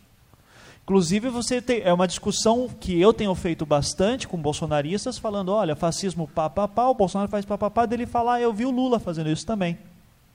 E eu consigo fazer um exercício de entender o cara vendo e lendo Lula como um fascista também. E daí? Como é que ganha? Perdeu. A gente perdeu. E tem que admitir, levantar a bola e de novo, gente, agora é resistência, agora é oposição. E tem que ser oposição, não tem que ser na porrada necessariamente, tem que ser às vezes de conversar, saber conversar com a pessoa. Eu estou falando isso muito sério para que vocês de fato tenham essa noção de que, sim, eu acho, acho importante a militância, acho importante você se achar politicamente. Tem gente que vai ser mais para uma linha mais revolucionária, eu acho que isso é importante, novamente, numa democracia que tem essa voz. Mas é, a maioria não é, e a maioria quer discutir, a maioria quer só que tenha os seus direitos. E tem muita gente afim de perder direitos. Eu lembro, para encerrar e dar para o João aqui, para terminar daí vez e abrir para vocês, uma ex-aluna minha que de faculdade privada que foi para foi votar no Bolsonaro, compartilharam no Facebook a notícia que o Bolsonaro estava pensando em cobrar mensalidade de federais para e daí que seria de para pessoas com maior renda e papapá, e ela achando isso bom, e daí eu pensando, que visão de mundo é essa que a gente permite em que é mais interessante começar a cobrar o que é de graça do que tornar de graça o que é pago? E a gente está falando de educação. Então, educação é uma coisa, é um luxo tão grande no Brasil que as pessoas acham, não, é um luxo tão grande que tem que ser pago mesmo, ao invés de ser universalizado. Então é difícil trabalhar com uma, como diz o Ciro Gomes, com um povo tão sofrido quanto o brasileiro e tal, assim, é, mas é. E a gente vai ter que conversar com esse pessoal mesmo. E não vai ser gritando na, na cara dele que ele é fascista nem nada. Tem que falar muitas vezes: olha, você votou num fascista, você foi enganado. Olha o que está acontecendo. A gente vai ter que ficar em cima. E vai, e vai ter que dizer para essa pessoa que ela pode ficar em cima também, porque ela não tem noção. É a primeira participação democrática que ela está tendo de verdade agora. Né? Uh, é isso que eu tenho para falar. Fala aí, João. Então, potato ou potato, agora nós vamos ver a mesma coisa numa versão ligeiramente diferente, né? Primeiro eu queria... Mais nervosa, revolucionária. É. Né? Soyuz Nerushimi Republik Svobodnik. Agora que eu já cantei o hino, eu posso começar a, a falar. É, uma coisa que eu acho que é muito importante a gente entender do Brasil enquanto povo é a nossa negação da nossa colonialidade o Brasil jamais resolveu a sua questão decolonial, em momento nenhum. Franz Fanon, que liderou a, que foi um dos líderes da Revolução Argelina, Quando ele escreveu Peles Negras, Máscaras Brancas, ele fala da psicopatologia, não apenas do homem, mas do tecido social. A partir do momento que a gente nunca resolveu a nossa colonialidade, o que é alienado não é só o Brasil, é o brasileiro e não é só o brasileiro, é também o Brasil. E a gente tem que entender a reação dialética dessa alienação e a relação dialética dessa não resolução dessa colonialidade no Brasil para a gente entender como que isso vai gerar fenômenos. A colonialidade, essa ideia, esse indivíduo cingido, esse indivíduo que não pode se encontrar, esse indivíduo que tem seu tempo suspenso, porque ele não consegue se reconhecer ontologicamente, ele não consegue se reconhecer enquanto indivíduo. Isso é uma geografia do medo e do pavor que ela pega não só corpos, não só locais, mas ela também pega mentalidades. O Brasil é vítima constante do epistemicídio. Nós negamos a nossa verdade ontológica enquanto povo para beber na fonte dos nossos colonizadores. Nós temos as costas viradas para o resto da América Latina, as costas viradas para a Ásia e para a África, e sempre nos enxergamos enquanto o capitão do mato pronto a sentar na mesa com cada um dos senhores no banquete da Casa Grande. O que falta é a gente olhar para o nosso pé e ver que a gente está descalço. Enquanto a gente não entender isso, enquanto a gente não se recuperar enquanto povo e fizer uma ruptura no tecido social, não existe psiquiatra nessa terra que vá conseguir desalienar um homem para jogá-lo de volta numa sociedade alienante sem que ele novamente caia atrás do véu de Maia do véu da ilusão. E isso eu acho que é fundamental. Para isso é necessário uma ruptura. A ruptura que eu propugno é muito diferente da do Ivan, mas a metodologia dessa ruptura neste momento agora é muito próxima. E eu vou me lembrar aqui do Lenin quando escrevi o que fazer, e eu vou me lembrar aqui do Lenin quando no congresso do POSDR, o Partido Operário Social Democrata Russo, falava sobre a Duma de 1908. O momento agora é o momento de entrar sim. É um momento onde a propaganda é importante, mas a agitação é ainda mais. É o momento de pôr banquinha na rua com bolo e conversar com todo mundo. É o momento de conversar com cada uma das pessoas, mas também é o momento de saber que nós precisamos de ruptura, que nós precisamos de tirar esse espelho convexo que nos joga para uma Europa que não existe e entender o que nós somos. É preciso que a gente discuta profunda e profusamente a nossa questão nacional, porque eu vejo em boa parte das pessoas que votaram no Bolsonaro um desejo que é comum a qualquer autor panafricanista da década de 50 e 60, a Ho Chi Minh na década de 40 e 50, a Mao. Qual desejo que é esse? Que é o desejo de consolidar uma nacionalidade, que é um desejo, entre aspas, se a gente fosse ser palino, quase nacional desenvolvimentista. As pessoas que votaram no Bolsonaro porque elas querem ver a morte de nós comunistas, negros, periféricos, LGBTQI, são muitas, mas são aqueles 20%. Boa parte das pessoas você vê escrevendo hoje, não, mas agora nós vamos estar todos unidos por um novo Brasil. Não, o Brasil tem que fazer isso, o Brasil tem que fazer aquilo. Existe uma questão nacional que subjaz. O que as pessoas têm que entender é que nós não estamos sob a égide de militares de uma direita nacional desenvolvimentista que vão colocar o Brasil à frente. Nós estamos sob a égide de um grupelho protofascista que vai vender o Brasil a preço de banana para o primeiro que estiver disposto a pagar. A Embraer vai ser entregue agora, ainda durante o governo Temer, e sequer o Brasil vai dar o trabalho de precisar de um hostile takeover. A última grande transação desse tipo que o governo norte-americano fez foi a compra da Chrysler pela Fiat, onde o governo norte-americano aparelhou a, a, Chrysler por dentro, e hoje em dia você pode conversar com qualquer italiano e ele vai te falar: a Fiat hoje em dia é uma indústria norte-americana. A Chrysler falida fez isso. A Boeing não está falida.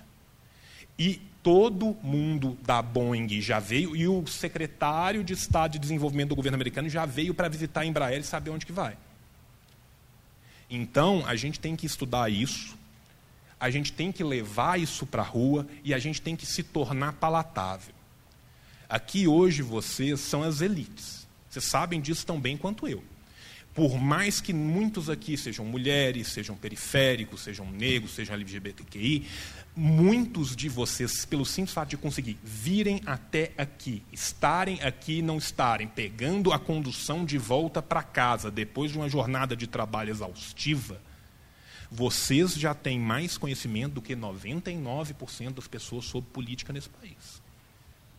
Cabe a todos nós e a cada um de nós essa tarefa levar isso o nosso conhecimento não serve para nada se ele for morrer sozinho dentro de cada um de nós. Até vitória, camarada, sempre.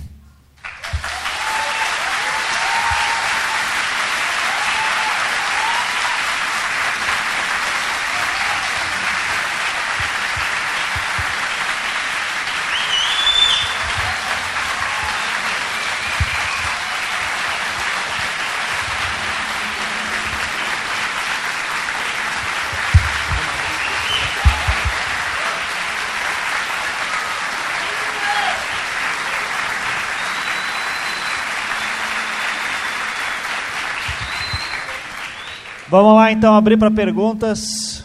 Uh, levantem mãos aí quem quer perguntar e aí Viviane, como é que a gente faz? Tem tem. Querem levar o meu? Porque não, a gente já, não já vai. Tem ali um. Tá ótimo. Acho que é ele ali primeiro aqui na frente. Tá. Daí depois a gente vai passando.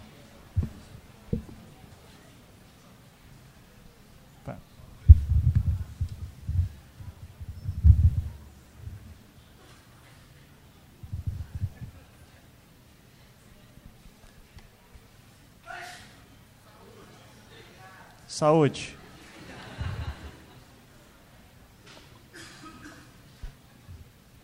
Quer usar o meu microfone enquanto isso?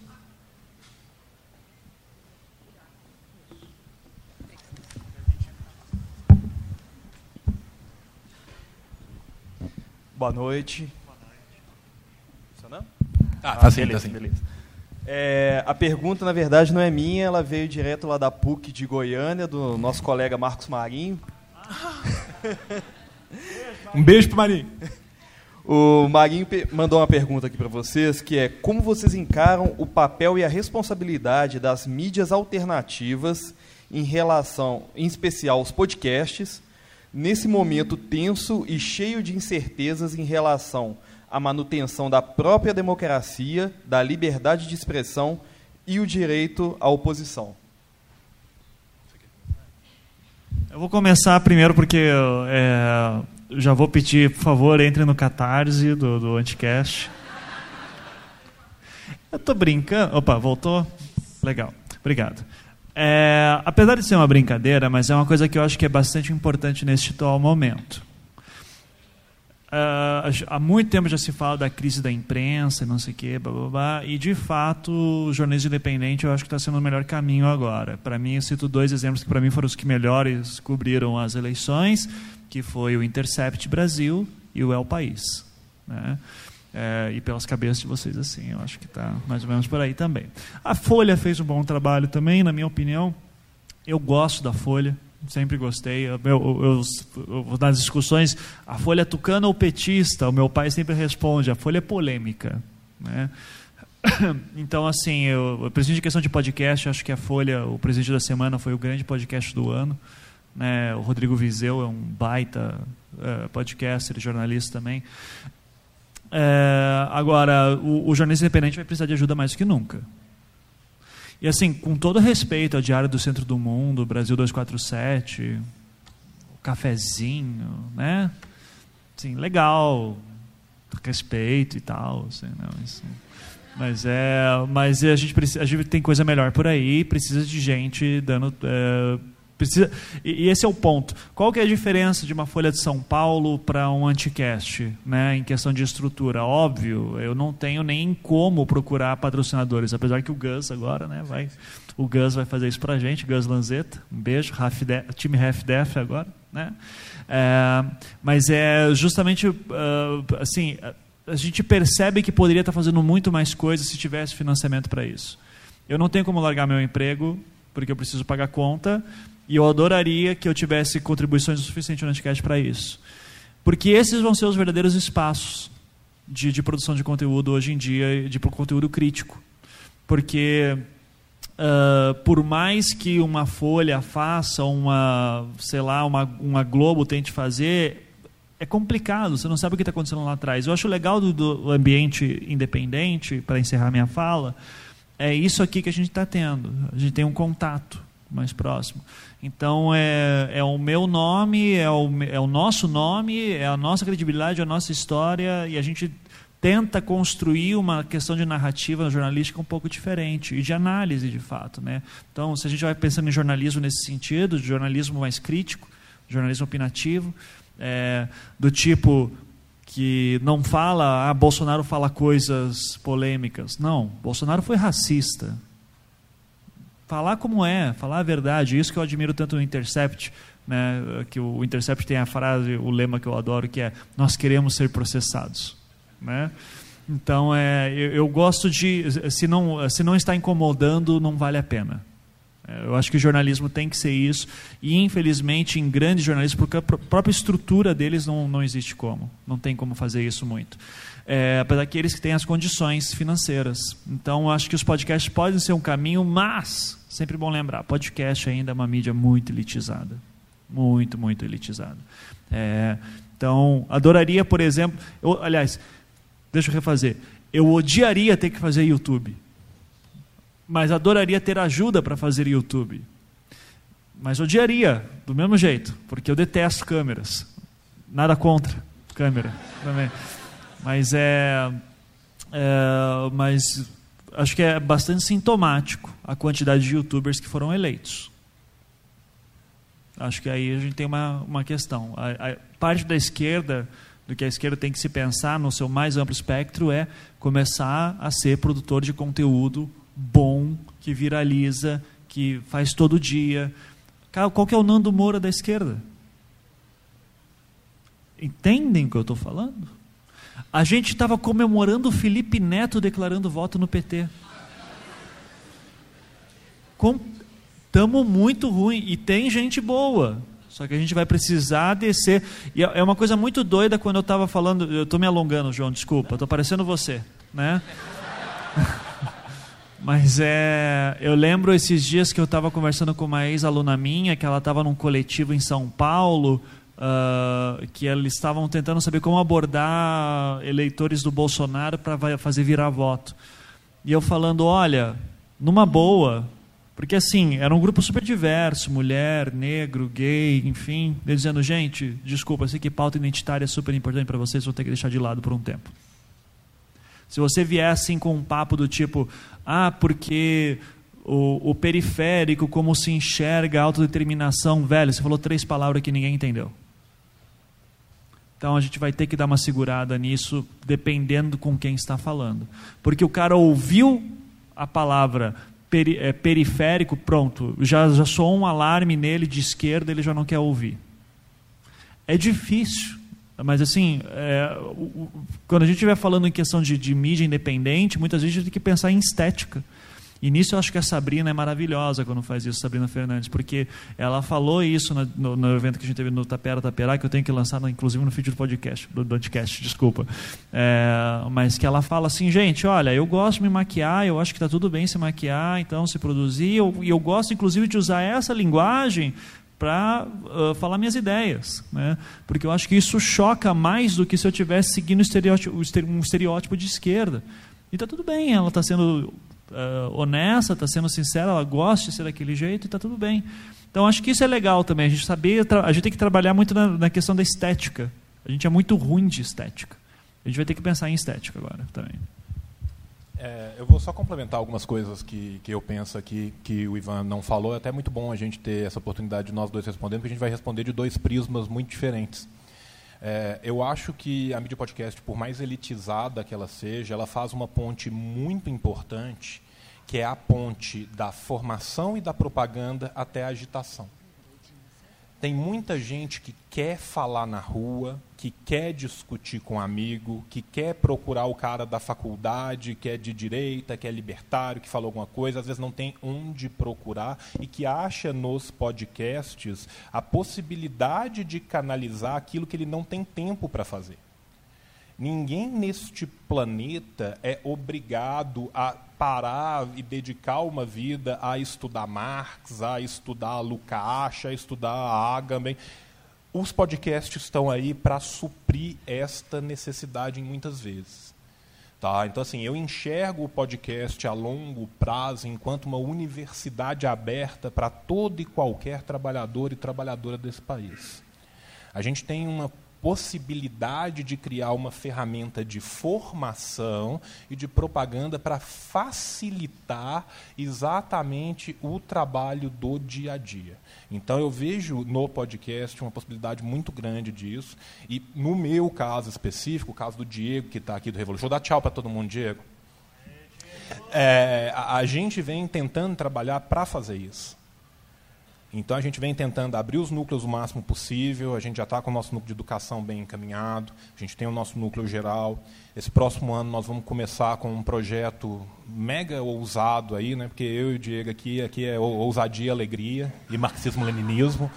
Então, assim, eu, eu acho que os podcasts têm essa possibilidade que é muito importante você não teria tempo ao longo de uma semana, ao longo de um mês, de estudar o que a gente estudou, o que o Felipe do Xadrez Verbal estudou, o que o, o Ivan e os convidados do Ivan estudaram, o contraponto, se você quer ter para poder discutir o que as meninas do Mamilos vão trazer, sabe? Mas quando você está ali indo para o seu trabalho, quando você está ali voltando para casa, quando você está ali numa academia, num, num momento qualquer de lazer, você está ouvindo aquilo ali, você está tendo acesso a esse conhecimento.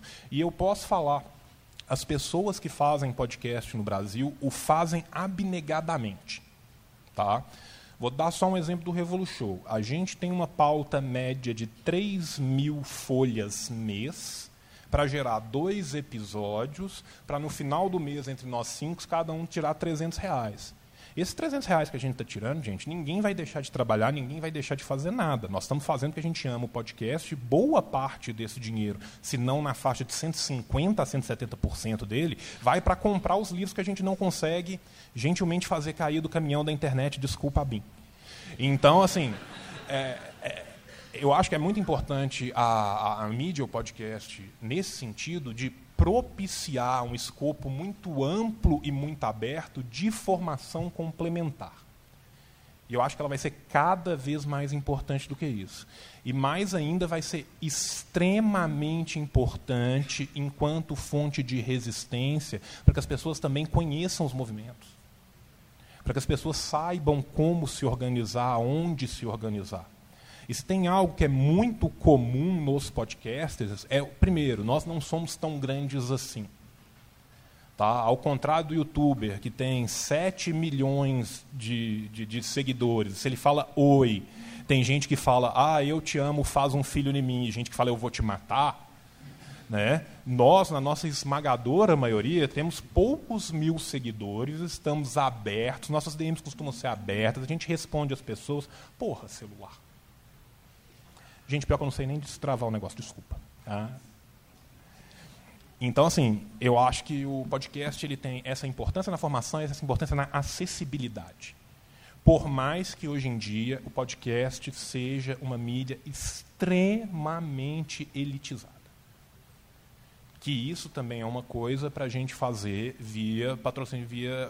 É, se a gente for pensar que nos Estados Unidos hoje existem podcasts de esquerda, inclusive de esquerda revolucionária dentro dos Estados Unidos, cujos cinco membros vivem exclusivamente do feitio do conteúdo, a gente está a anos-luz de distância. Mas a gente tem que caminhar. Acho que está. Tá bom. Marinho gostou. Conheço o Marinho. Né?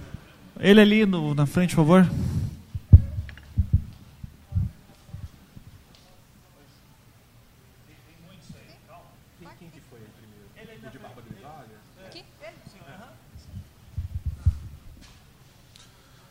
É, eu vou falar mais alto. Desculpa, eu vou aproximar e falar mais alto.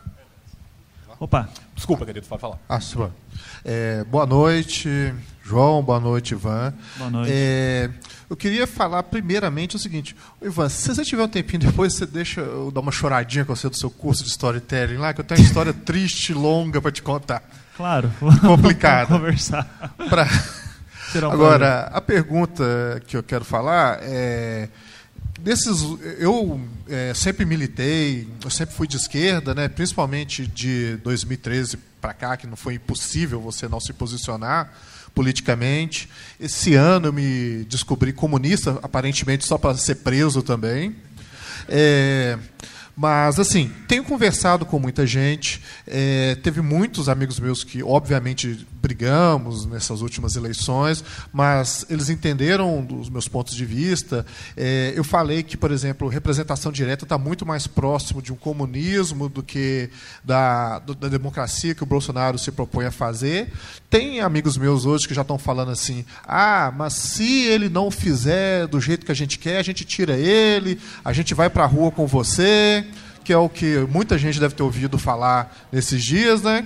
É, eu sei que é difícil, eu sei que é complicado, mas eu acho que é, isso me dá uma certa esperança, porque eu vejo pessoas que ainda não estão totalmente tomadas pelo fascismo, não estão tomadas é, por esse espírito vingativo, né, fazendo a política como ódio, e é com essas pessoas que eu tenho tentado conversar. É, vocês acham que tem jeito de trazer esse pessoal para o nosso lado, para a gente fazer essa reversão nesse sentido, talvez juntando, é, talvez não trazendo ele para a esquerda, mas mostrando o valor é, da sociedade, principalmente tornar o comunismo uma, uma é, deixar de ser uma palavra que na cabeça de muita gente é uma maldição, né? Por exemplo, na minha área que é TI, é muito comum o pessoal falar assim que comunismo é um tipo de ditadura, que é uma informação totalmente é, equivocada. Mas é o que acontece. Aí quando eu começo a conversar, quando eu começo a mostrar, tem gente que não vai para o meu lado, mas pelo menos sai do lado de lá. É, eu queria que a gente falasse um pouquinho sobre isso. Seu a nome, versão, desculpa. A versão revolucionária primeiro e depois a versão reformista, né? Seu nome, querido? É Alisson. Alisson. Então, Alisson, é, eu vou me permitir começar. Eu acho que tem algumas coisas que são bem interessantes da gente pensar, e aí eu vou ser um pouco teórico e depois um pouco prático. Né? A gente tem a formação de alguns arquétipos, né, que são arquétipos quase junguianos que fazem com que a sociedade inteira trigue, que tem toda uma psicologia de massas por trás dela, simplesmente de ouvir aquele nome, como você também falou, a o comunismo. Né? Isso é uma campanha que ela perpassou todo o século XIX, mas de fato ela vai ganhar o Ocidente como um todo com o antibolchevismo primeiro, tá? que já começa na década de 20, mas principalmente na década de 30 e 40, e depois no marcartismo norte-americano isso vai ser espalhado para o mundo como um todo.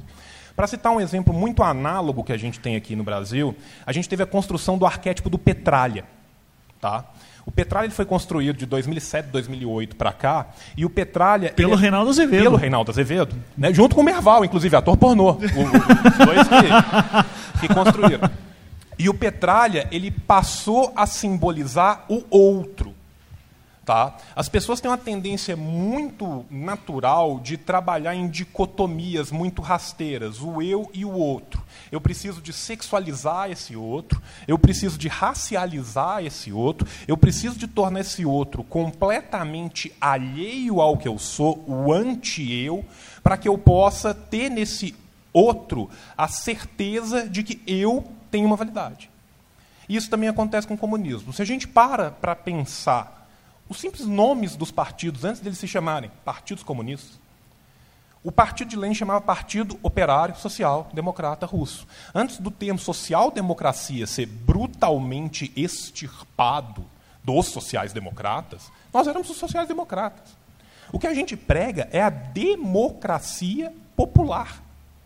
Se você chega para qualquer pessoa e fala: olha, o que, que, você acha melhor? Um sistema onde de cada 100 sejam feitas as vontades de 95 e os cinco mais ricos não tenham a sua representação política contra esses outros cinco? Ou você acha melhor que os cinco mais poderosos mandem e desmandem da forma que eles quiserem e os outros 95 obedeçam? O que, que você acha melhor? Que o faraó comande e todos nós construamos a pirâmide? Ou que cada um contribua para construir a pirâmide? Então, assim, obviamente, quando você conversa com as pessoas, quando você fala de direitos trabalhistas, eu nunca vi ninguém virar e falar assim: olha, eu não vejo a hora de não ter mais férias e poder trabalhar de volta igual um trabalhador de Manchester em 1870. Isso não existe. Só que existe uma pecha psicológica tão grande sobre a palavra, e isso é construção, gente. Isso tem nome, isso chama ideologia. E a ideologia ela caminha para e passo com a alienação. A gente precisa de desalienar as pessoas. E é possível, é. Você mesmo deu o exemplo. Quando você começa a conversar, dá um passinho para trás. Você vai outro conversando, dá um passinho para trás. Agora, gente, comunismo, ele é antes de tudo vivência e construção. Eu não sou comunista assim como um cristão é cristão. O cristianismo é uma fé. Comunismo é uma vivência, é uma construção. Eu sou comunista todos os dias, da hora que eu acordo até a hora que eu vou dormir. Em cada atitude que eu estou construindo o comunismo, eu sou comunista. Para a gente quebrar o medo que as pessoas têm do comunismo, a gente tem uma arma que todo comunista tem e que os outros não têm, chamada verdade. O comunista tem que trabalhar com a verdade. Nós temos que falar literalmente o que nós somos, o que nós propomos, o que nós queremos para a sociedade. E isso é possível. Porque o nosso compromisso é um compromisso histórico. Nosso compromisso vai muito além da nossa vida. E nesse ponto, talvez, nessa esperança parúsica, a gente seja tão próximo a ponto do Papa falar que vem todo comunista um cristão. Isso eu tenho que dar esse braço a torcer para o Papa porque nós temos essa esperança, porque o nosso compromisso é um compromisso histórico. E, começa, e a mudança começa em cada um. E aí as pessoas normalmente perguntam sobre isso: ah, mas e o socialismo real? E aí a gente tem que entender uma coisa muito importante. Nós temos que entender a diferença de autocrítica e autofagia.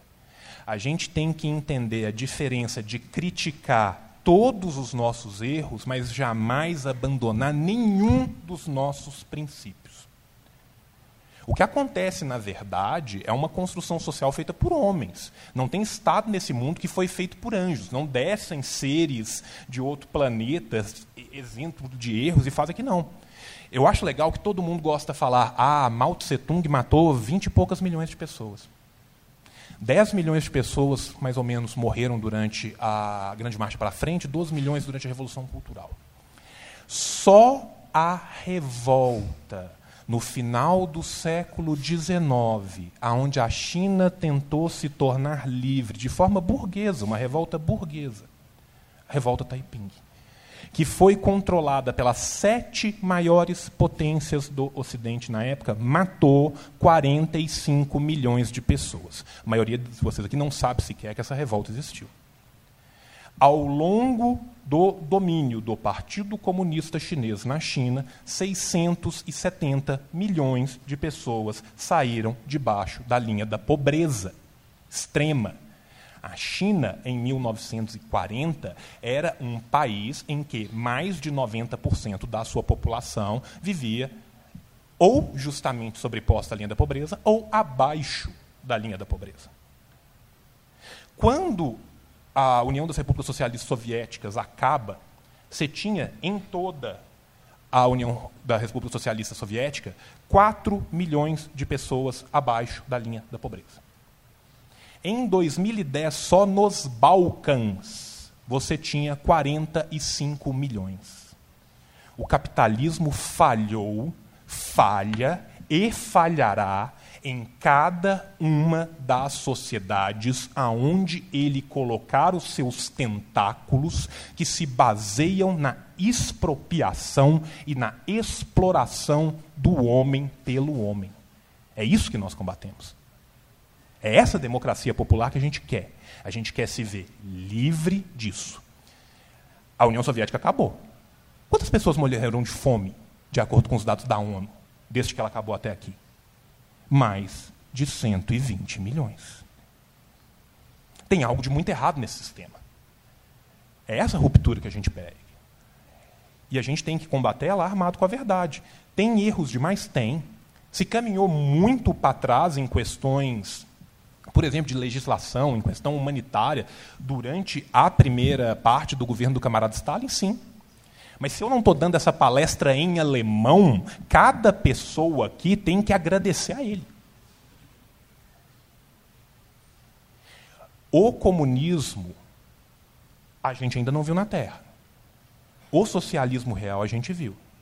E eu, como militante comunista, falo que é dever, é tarefa de cada militante comunista defender o socialismo real.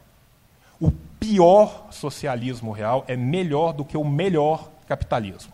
Ele pode não sê-lo para suas elites. Mas não nos enganemos aqui. É uma questão de percepção de mundo e é uma questão de percepção de mundo centrada na individualidade contra uma questão centrada na coletividade. Eu vou terminar citando, eu não lembro agora se foi o Diogo Mainardi ou quem que foi no Manhattan Connection. Só tem três coisas que funcionam em Cuba. Ricardo Amorim. Ricardo Amorim. Educação, segurança e saúde.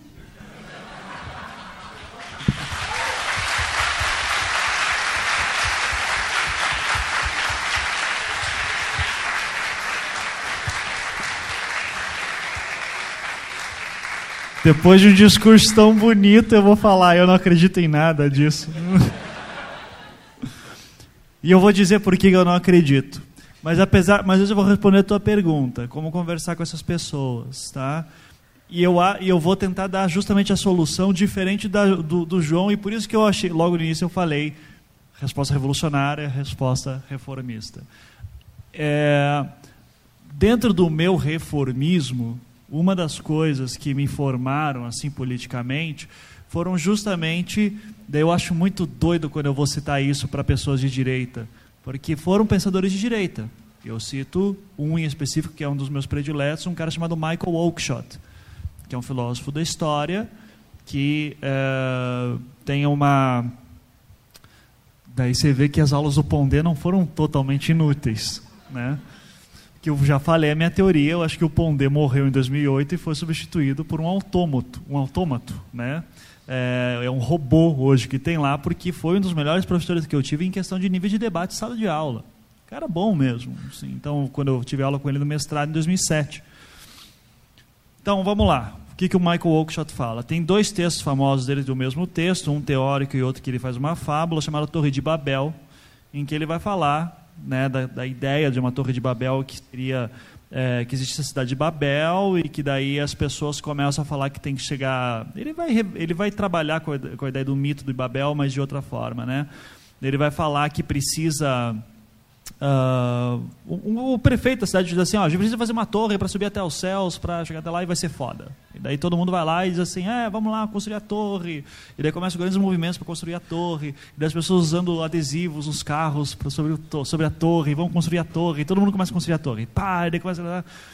E daqui a pouco a torre está super alta, mas ainda não tem. O céu está longe ainda. E daí a gente precisa começar a destruir as casas embaixo para construir a torre. Daí começam a destruir as casas embaixo para construir a torre, e assim vai indo. Moral da história, em certo momento, todas as pessoas estão morando em barracas, o mundo inteiro foi destruído e a torre, o céu ainda está muito longe. É, esse é o meu problema com, a, com visões extremamente otimistas, como a que o João defende, que eu super respeito e adoro discutir, e por isso que, quando a revolução vier, eu, eu vou ter um lugar especial no Gulag. Né? Mas Eu digo isso justamente porque eu não consigo enxergar a possibilidade de uma revolução ou de um processo revolucionário em que todas as pessoas comecem a trabalhar em conjunto, porque não vai rolar. Porque uma das coisas que eu acho que é importante, que eu me vejo numa enorme dificuldade muitas vezes, é justamente, gente, eu falo isso para os meus alunos muitas vezes, eu digo, gente, brasileiro não tem consciência de classe o trabalhador brasileiro, você te, ele não se entende como um trabalhador muitas vezes. Ele se entende como alguém que ainda, se trabalhar muito, ele consegue ficar rico. E é muito duro falar para ele, você não vai ficar rico. Porque no Brasil só tem um, dois jeitos que você consegue ficar rico. Um, ganhar na cena, e outro é ser herdeiro. Ah, mas eu conheço um cara que trabalhou muito e ficou rico. Esse, estatisticamente, esse cara não existe. Porque, inclusive, existem índices econômicos para analisar certos países, em quais países você tem uma pessoa que vem da extrema pobreza e, e, e vai para a extrema riqueza. E acho que o que é campeão nisso é o Canadá. E o Brasil, obviamente, não é. Tá? Então, para o trabalhador brasileiro, eu, eu, tenho duas possibilidades. Eu posso dizer para ele: olha, tua visão de mundo está completamente errada. Você é proletário, se enxergue como tal, vire comunista e vamos trabalhar numa revolução. Ou que eu acho mais interessante, daí que vem um ponto. Tentar discutir com esse cara em pontos incomuns e entender que sim, ele tem todo o direito numa democracia de acreditar que um dia ele pode ser rico. Quer acreditar nisso? Acredita. Testa. Trabalha a tua vida inteira. Vai que dá certo. Pode dar, não sei. Então, assim, eu acho complicado vir com esse. Só que daí eu sou um pós-moderno já. Tá? Eu, eu acho complicado vir com um certo messianismo das ciências humanas, que é muito forte, especialmente na esquerda, de ó, eu tenho a verdade, tó. E eu estou abrindo para vocês agora. Eu acho que o mundo é um pouco mais complexo. E eu tenho que saber lidar com a diferença.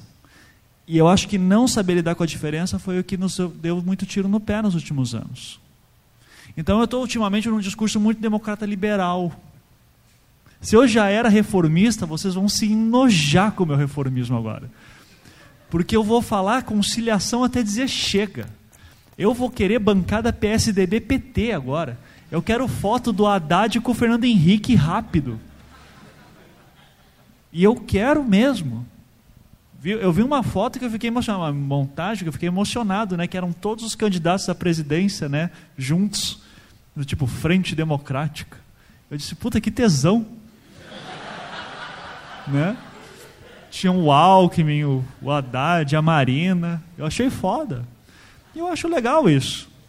Eu acho legal porque eu acho que o nível de esforço e iluminação que a gente tem que ter numa pessoa, em todos os indivíduos, para chegar num ponto em que, ok, todo mundo vai se unir, a gente vai fazer isso acontecer, é muito difícil. E para acontecer isso, acaba eu tenho eu tenho que eliminar certas liberdades e não à toa. E daí assim, por mais que eu vou usar, eu vou imaginar que um direitista ouvindo o João e dizendo: "Ah, tá, 4 milhões a linha de pobreza". Tá, mas quem que fazia esses números? Era a própria União Soviética, blá, blá, blá. Coisas comunistas como a ONU. É, exato. Que é comunista, né, de acordo com o Bolsonaro, bom lembrar, tá? Então é assim, eu, eu, eu só tomo um pouco de cuidado uh, com essa ideia de a minha visão de mundo ela exige uma eliminação de um opositor, porque daí eu estou entrando no, no, totalitarismo e daí que eu tenho o meu medo. Uh, olha aí que reformista, desculpa. Uh, eu, eu entro num autoritarismo que eu acho complicado, que, que eu, eu, até que ponto que eu consigo trabalhar com uma pessoa sem, dese, sem tipo ela está estragando a minha visão de mundo? E mais uma vez eu acho que a gente ainda está ok a gente pode discutir isso à vontade trabalhar e num longo prazo pode ser que alguma coisa aconteça o capitalismo não vai durar para sempre e uma coisa que eu sempre falo na questão do comunismo, pelo menos para você, e não sendo um comunista, e, e, e para mim é muito marcante nessas últimas eleições. Conversando com o eleitor do Bolsonaro, ele me fala: ah, a vice, da Manu, a vice do, do Haddad, a Manuela, ela é comunista. Primeiro que eu já imaginei o João ouvindo isso, né? E eu dizer, nossa, PC do B comunista, e essas pessoas têm medo, e eu. Daí E eu pensei, será que eu falo para esse cara que tem uma treta entre PCdoB e PCB e tal? Deixei quieto, porque, de novo, o que, que ele se importa? O cara estava com medo que o nome do partido da Manuela era Partido Comunista do Brasil. E para ele, foda-se a distinção entre PCdoB e PCB, cara. Tem comunista, comunista é ruim. Só que daí eu puxava para ele assim: o que, que é comunismo? Ele dizia: não sei. Mas é ruim. Deu de, daí de novo, esse é o nível. Esse é o nível. Deu dizendo assim, tá, então é o seguinte, o que, que te incomoda? Ah, porque Venezuela, Cuba, Deus dizendo assim, cara, concordo, ditadura também não sou afim. Só que tem ditadura de capitalista também. Daí pode? Daí tá liberado? Arábia Saudita, show. Tá tranquilo? Então esse é o meu ponto. Você acha que a ditadura brasileira ela era comunistaça? Você acha que a ditadura militar aqui foi super comunista? Tem ditadura de direita também.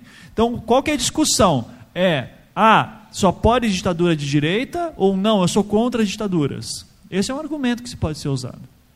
E daí sim, discutir qual que é a tua visão de mundo. Daí bota aqueles sites de compasso político assim para a pessoa, né? Eu, eu, eu, acho muito divertido, tipo BuzzFeed, assim, né? Tipo, né? Bota lá no compassinho, assim, tal, qual que você tá. O Zamiliano fica puto com aquilo, diz assim, ah, aquilo lá tá tudo numa visão reformista da sociedade tal. Eu digo, por isso que está certo. Mas é isso. É, eu não vejo possibilidade tão cedo disso. Se o comunismo vier em algum momento, acho que é um processo histórico que, claro, é importante que vocês continuem debatendo isso, mas eu desconfio muito de teorias de gabinete. Acho, Marx que foi, acho que o Marx foi um cara sensacional no sentido de ir para a rua, pegar tabela de porra de fábrica e ficar fazendo uma filosofia política a partir dali, filosofia econômica política a partir dali. Do, do, do, material e o materialismo histórico dele tão importante nesse sentido. Mas, ao mesmo tempo, ele, é, ele tem o estigma de ser um. Nossa, quem sou eu para criticar o Marx? Mas, enfim. Mas ele tem o estigma de ser um intelectual do século XIX, que era imaginação e visualização e idealização de um mundo. Eu, sou, eu tendo a ser um pouco contrário em idealizações nesse sentido, apesar de entender a importância das ideologias. Mas eu acabo sendo, às vezes, muito mais pragmático do que isso. Mas eu acho que é importante você ter o teu. Qual que é a tua visão de mundo? Lute por ela até o fim e saiba trabalhar com as diferenças. Isso, e, e é, lute a boa luta, faça o bom debate. Né? Quem quer o próximo, próximo. aqui? Nossa Senhora. Ah, escolhe alguém aí, você tem total liberdade para escolher alguém. Tem um pessoal muito, muito animado ali em cima, que está tá pulando cima, ah, ali, eles, ah, eles, ganharam pela animação. Ganharam Pode? pela animação ali também. Vai você e daí. E vamos tentar responder um pouco Alô? mais rápido as coisas? É, vamos, vamos, responder mais rápido, gente. Vamos responder mais rápido. A minha pergunta vai ser. Bem, coisa tipo assim: qual cor que você mesmo. gosta? Preto, próximo. Não, é coisa rápida um comentário rápido, porque é a primeira vez que eu vejo o Ivan e escuto há anos e é engraçado ver a pessoa depois de ver Oi. a voz. E... Desculpa.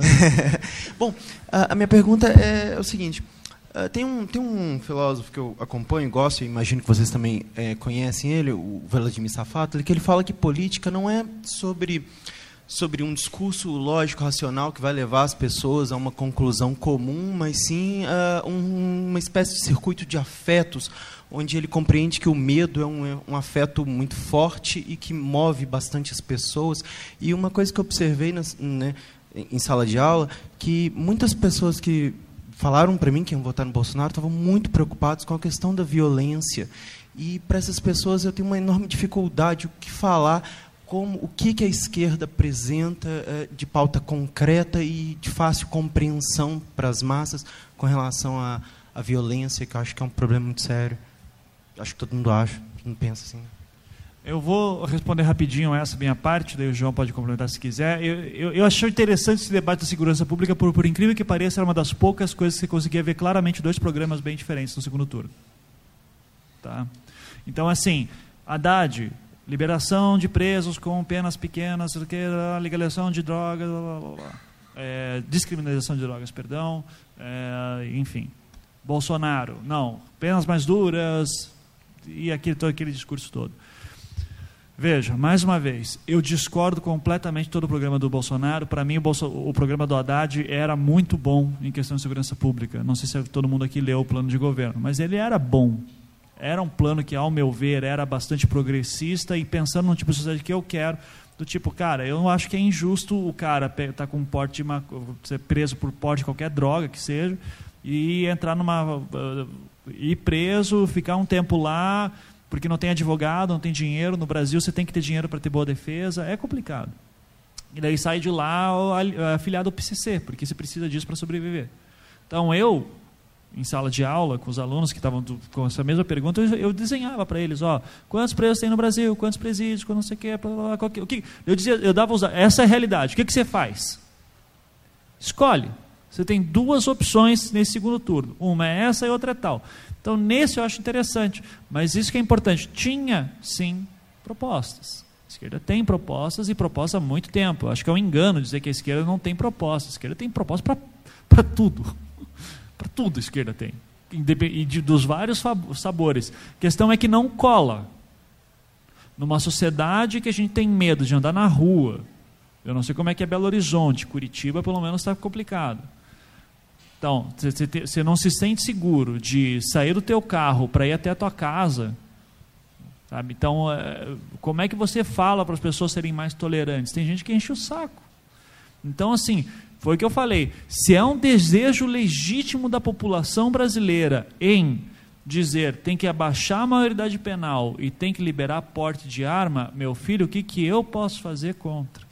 Se esse é o desejo da população. Se é uma democracia. Acho errado? Acho. Vou combater até o fim dos dias? Vou. Mas é o desejo. As propostas contrárias tinham.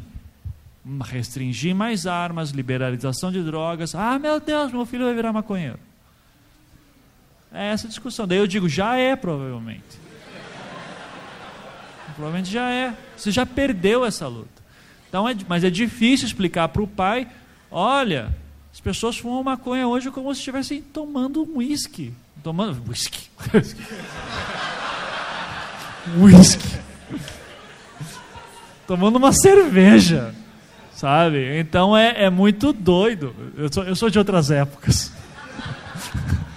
então é, é, é difícil. E daí eu, eu, também tenho sempre lembrar, olha, eu tenho problema, eu tenho na minha família pessoas que tiveram problema de dependência química, todas com álcool. Mas o que? Vai restringir o álcool agora? Mais do que já está? Então, assim, é, é, de novo, é um analfabetismo político muito grande. Não pense que isso é só no Brasil. Nos Estados Unidos é terrível isso também. Assim, a, a falta de noção da realidade é gigantesca lá dentro. É, e é difícil. Como é que você vai debater aborto numa discussão dessa? Como é que você vai debater sistema carcerário? É, é complicado. A próxima temporada do Projeto Humanos, que vai sair na quarta-feira agora, vocês vão ficar desesperados em alguns momentos. Já adianto. Porque é um caso criminal. Vocês vão ver como é que a polícia funciona no Brasil, vocês vão ficar desesperados. Bem. Só para complementar primeiro seu nome, desculpa, eu não peguei. Fernando. Então, Fernando, é, eu acho que se a gente fosse tentar resumir num tweet, a grande diferença é o combate. A grande diferença, obrigado, querido. É, a grande diferença é o combate ao crime ou o combate ao criminoso. Essa é a diferença fundamental. Se você quer combater uma patologia do tecido social ou se você quer combater quem entra e comete aquela patologia do tecido social. É a diferença do ódio à pobreza e ao pobre. É a diferença do combate ao crime e o combate ao criminoso. Né?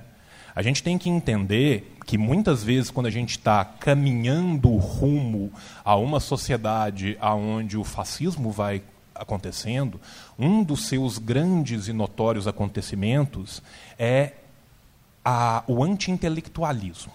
As pessoas odeiam o intelectual que fala sobre algum assunto e, mais ainda, a opinião de uma pessoa que tem informação sobre um assunto e a opinião de um youtuber de 17 anos que está tirando aquela informação de dentro do bumbum valem a mesma exata coisa.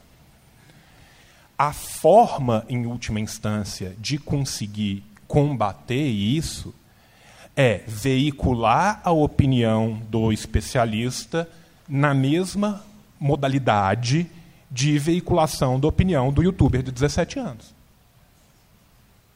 Se você consegue fazer a pessoa se questionar do ciclo que leva ao crime, de como que uma pessoa insere no crime, do que acontece, igual o Ivan falou, o camarada entra lá primário e faz faculdade lá dentro. Aí eu consigo questionar. Se eu dou um exemplo que entra dentro da família, eu consigo um mínimo de empatia humana que ainda sobrou sobre aquela casca dura que está ali em cima, aí eu consigo questionar. Mas eu acho que a principal diferença nesse caso, em muitos casos, da esquerda e da direita, é isso é o combate a um problema do tecido social ou o combate ao indivíduo. Né? A esquerda entende como uma construção social, enquanto que a direita parte muitas vezes de pressupostos. É bandido porque quis. A sociedade, já de outro lado, tornou-se bandido. Né? Podemos passar para a próxima? Lá no fundo, que eles estavam muito animados eu, ali, eu achei impressionante. Eu acho que, eu acho que vale a pena, Aí, vale a pena Vai, vai, vai ter processo. Vai ter uma processo. Daqui a pouco vai ter uma processo. Tá... É verdade, né? É, ele está super chorando desde o começo. Tá, tá certo. E, e, agradecer a paciência sem fim de todos vocês heróis que é, ainda estão aqui. Gente, obrigado. A gente agradece muito. Boa noite, gente. Tudo bom? Deixa eu falar. É, eu, eu gostaria de saber de vocês, é, que com certeza tem uma análise muito mais profunda do que nós, se, se essa se a questão do PT ter investido um pouco mais no, nas eleições do Congresso, né, na Câmara, se foi um, uma estratégia do PT que já tinha essa noção de que não iria conseguir é, levar o Haddad à presidência do Brasil, ou se foi uma coisa mais casual mesmo que aconteceu, foi uma coincidência, porque né, essas eleições foram muito loucas assim e Gostaria de saber se foi uma estratégia ou se foi uma coisa uhum. casual. Assim. Seu nome, por favor. Luana. Luana. Então, Luana, é, eu meio que já tinha separado esses dados, que eu imaginei que essa fosse uma das que ia chegar. Na verdade, a gente tem uma falsa percepção que o PT investiu nessa construção da Câmara, porque o PT dos grandes partidos foi o que perdeu menos. A bancada do PT em 2014 ela era de 69 deputados. A bancada do PT prevista para o ano que vem ela é de 56 deputados. Então, na verdade, o PT perdeu 13 deputados, o que equivale mais ou menos a 20%. Só que a diminuição de outros partidos, bem como a pulverização de boa parte desses assentos em partidos que não tinham. Então, assim, você tem o Novo chegando com, com 8 por enquanto, talvez ainda migre mais. Você tem o PSL batendo 54 e vai subir muito mais do que isso. Sabe? É, você tem uma manutenção muito grande do centro fisiocrático. Então, por exemplo, o PP do Paulo Maluf, ele perdeu um só. Tá? Isso cria uma impressão de que haveria essa ideia de se manter. Não é que o PT não tenha tentado consolidar, não. O PT tentou. Tá? O PT tentou, no Brasil inteiro, tentar consolidar isso. Agora, grandes nomes do PT foram extirpados do cenário político. Tá? E a esmagadora maioria da votação dos candidatos do PT, inclusive nem a esmagadora maioria, todos os candidatos do PT que entraram vão entrar no coeficiente. Tá? Se a gente for pegar a nossa Câmara, que é gigantesca, você tem muitos poucos candidatos que de fato entrariam pelo seu voto, se fosse só um, um concurso de popularidade. Tá? E as nossas eleições é, proporcionais não tivessem uma fórmula, tá? sequer 10% dos candidatos entrariam pelo seu, pelo seu próprio contingente de votos. Desses, nenhum é do PT. Tá? Então, assim, só para você entender essa construção. Acaba que, como o PT perdeu menos em relação, por exemplo, ao PSDB, né, ou mesmo ao MDB, que teve um, uma retração grande, e que eu acho que o MDB vai ver uma retração talvez ainda maior na hora de chegar em prefeitura. A gente tem que lembrar que, por mais que o Haddad tenha ganhado na maioria dos municípios, foi 2.800 e pouco a 2.700 e poucos, nós temos 2.800 municípios aonde o Bolsonaro ganhou e em prefeituras, se não houver uma mudança muito profunda da percepção social do PSL, nós vamos ver um fenômeno de municipalidade com o PSL que vai ser uma coisa impressionante. E o panorama brasileiro de eleição ele é muito diferente, por exemplo, do panorama norte-americano.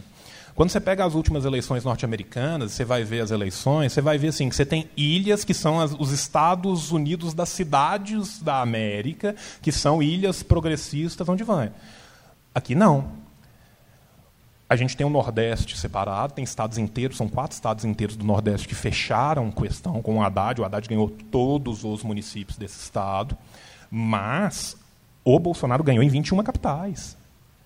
Nas cidades acima de 50 mil pessoas, eu ainda não tive o tempo de fazer, eu quero fazer essa análise, mas pelo que eu vi no começo, é acima de 65%. Tá? São muitas vezes as cidades. A nossa questão ela é muito mais regional do que propriamente do tamanho das cidades. E mesmo assim, em cidades menores, a gente tem uma preponderância maior, no norte e nordeste principalmente, do PT ganhando. Então, assim, a gente tem que entender isso até para nos preparar para a celeuma que vai acontecer se daqui a dois anos tiverem eleições nas cidades. Obrigado pela pergunta. Só para complementar, eu acho que o PT sonhou em algum momento de fato ganhar a eleição, tá? Por isso uh, não acho que que foi uma que foi pro programático isso, mas com certeza começou a se preparar a ser oposição e querer principalmente liderar a oposição, porque tem um vácuo na esquerda agora. Com o Lula preso, o Haddad não tem nenhum cargo. Quem que vai ser? sabe? Daí, então agora a gente vai começar a ver as peças da esquerda se rearranjando é, e vamos ver o que vai ser. E o PT tem essa questão de querer ser o centro da esquerda, né? É, tem, tem, tem que ser o sol da esquerda brasileira, que é o que a gente tanto critica nesse sentido. Poderia ter feito uma chapa que seria muito provavelmente vencedora, Ciro Haddad. Seria uma baita de uma chapa com o Ciro de cabeça de chapa, mas quis manter o protagonismo. Paciência, deu no que deu, o antipetismo falou mais, sério, mais alto. E também, nesse sentido, apesar de dizer que seria uma baita chapa Ciro Haddad, também é bom lembrar. É, não sei se aquelas projeções de Ciro ganhando segundo turno valer, funcionariam, tá, gente? Segundo turno é sempre uma segunda eleição é bom lembrar que nas projeções do segundo turno estava é, sempre empatado Haddad e Bolsonaro, pelo menos um, dois pontos, e deu no que deu. Abriu com 16 pontos de vantagem, se eu bem me lembro, né? 18, 16. É uma outra eleição. E fosse o Ciro, não tenham dúvidas, iam pegar toda a vida do Ciro, falando de bem do PT ou qualquer coisa assim, e iam descer o cacete. Então, é, eu, eu acho que, em geral, o PT talvez tenha, assim, uh, tenha, tenha tido, ok, a gente vai precisar ser a oposição, e nesse sentido vai ser. E a gente vai precisar do PT, bastante. Diga. Só, só para completar uma coisa que eu acho que é interessante a gente falar, a esquerda juspositivista brasileira não esperava em momento nenhum que não fosse ter nenhum debate. Porque ela opera dentro Isso é do é juspositivismo. Tá? Então a gente tem que entender aqui que uma campanha como a do Bolsonaro, uma campanha, e campanhas que são as campanhas da alt-right né, dos Estados Unidos ou da direita paleoconservadora na Europa como um todo, elas não operam dentro do panorama juspositivista das instituições do Estado democrático de direito. Não operam. E você tentar combater uma campanha numa arena em que ela não se operacionaliza é um tiro no pé e uma garantia de derrota. Isso.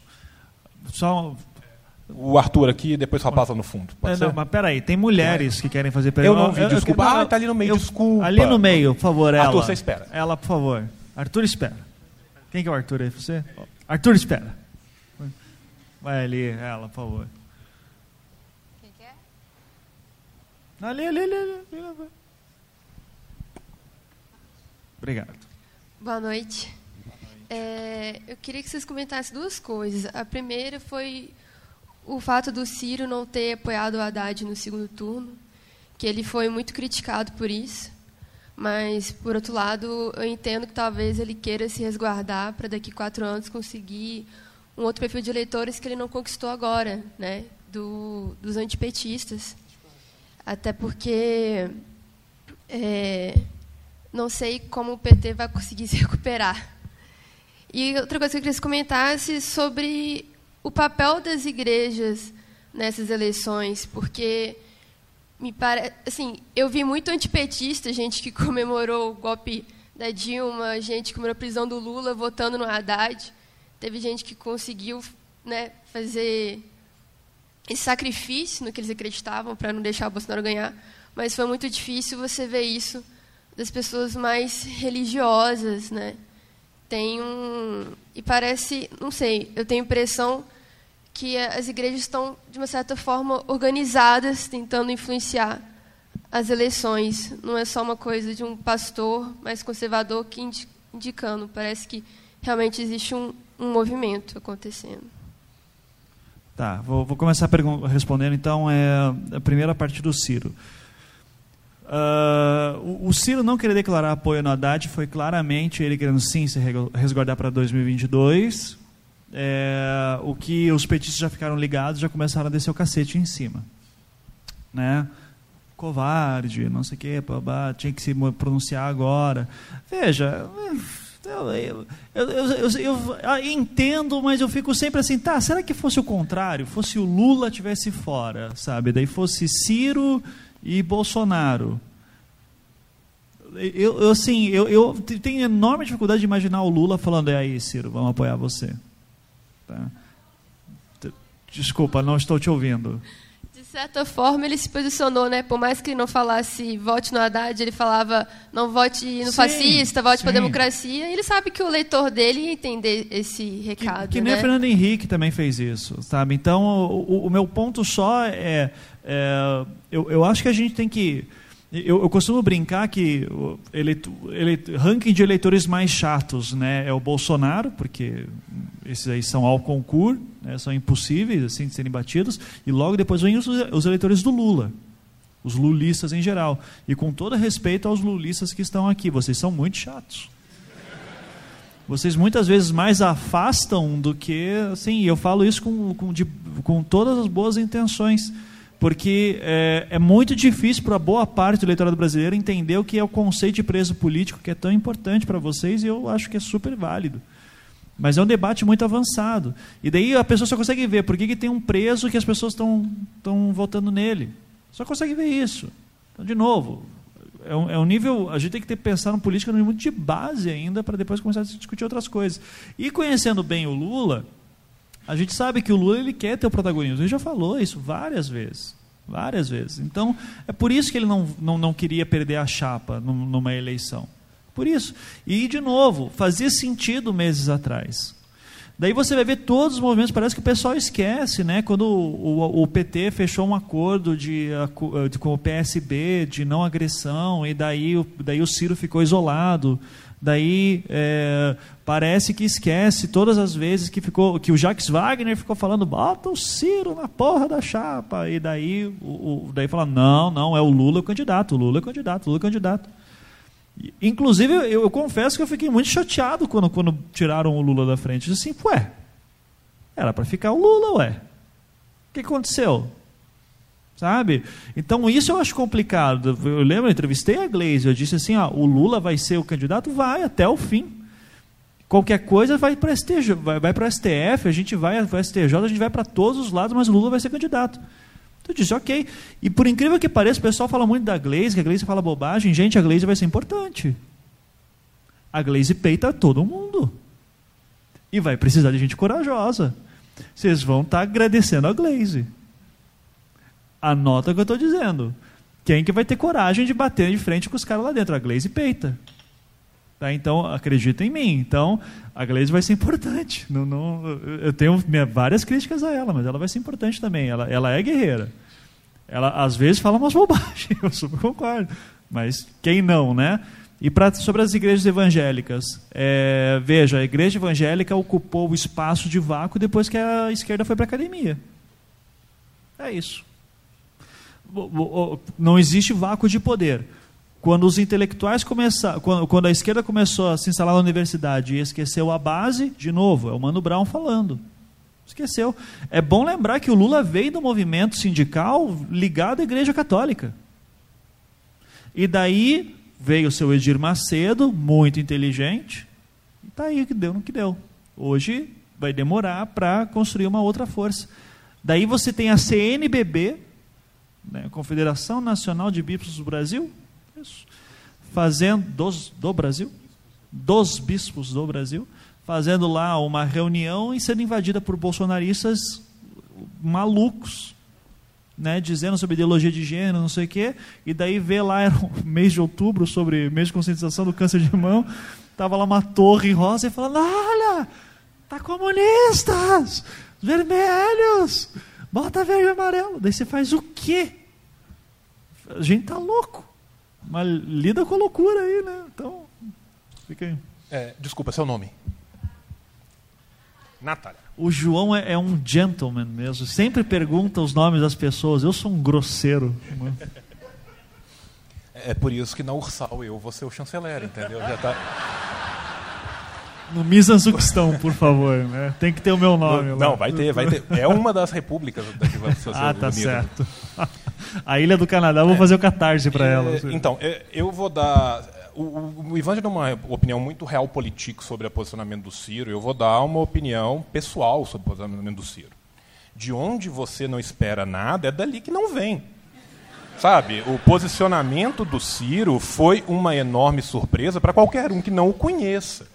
Né? A gente tem que pensar que o Ciro Gomes é um dos fundadores do PSDB e que, ao longo do tempo, o espectro político brasileiro caminhou muito mais para a direita do que o Ciro Gomes reviu seus posicionamentos e caminhou rumo à esquerda. Eu estou falando que o Ciro não caminhou nada ao longo do tempo? Não. O Ciro ele se encontrou com o pior cepalino possível que o Brasil produziu, que é o Mangabeira Unger, que é o mais reformista de todos os cepalinos. E ele adotou um reformismo cepalino, aonde você tem nacional desenvolvimentismo. Tá? Então, assim, o nacional é muito pequeno, o desenvolvimentismo é muito grande, e as posturas do Ciro são posturas classicamente de centro e centro-direita. Sabe? Se o PSDB de fato fosse o partido social-democrata brasileiro, dado que se tornou a social-democracia, a gente está pensando aqui na evolução, né, na, na desevolução do SPD alemão, né, que mais um pouco perde os polegares opositores e sobe de volta, né, volta para o mar e cria brânquias, né, o social, a social-democracia que o Ciro defende é essa. É uma social-democracia que, em qualquer outro lugar do mundo, é de centro-direita. Tá? Só que o nosso espectro político caminhou tanto rumo à direita que o Ciro foi catapultado, entre aspas, para a esquerda do espectro. Então, assim, o que o Ciro está fazendo é um jogo de realpolitik, que é um jogo muito clássico de quem está se preocupando com manter-se no poder e ocupar os lugares do poder, que foi o que o Ivan falou. Entendeu? E, assim, e não tem demérito nenhum nisso. O demérito nisso vai ser daqui a quatro anos tentar se vender como uma coisa diferente. Isso vai acontecer. E eu dei print. A não ser que ele.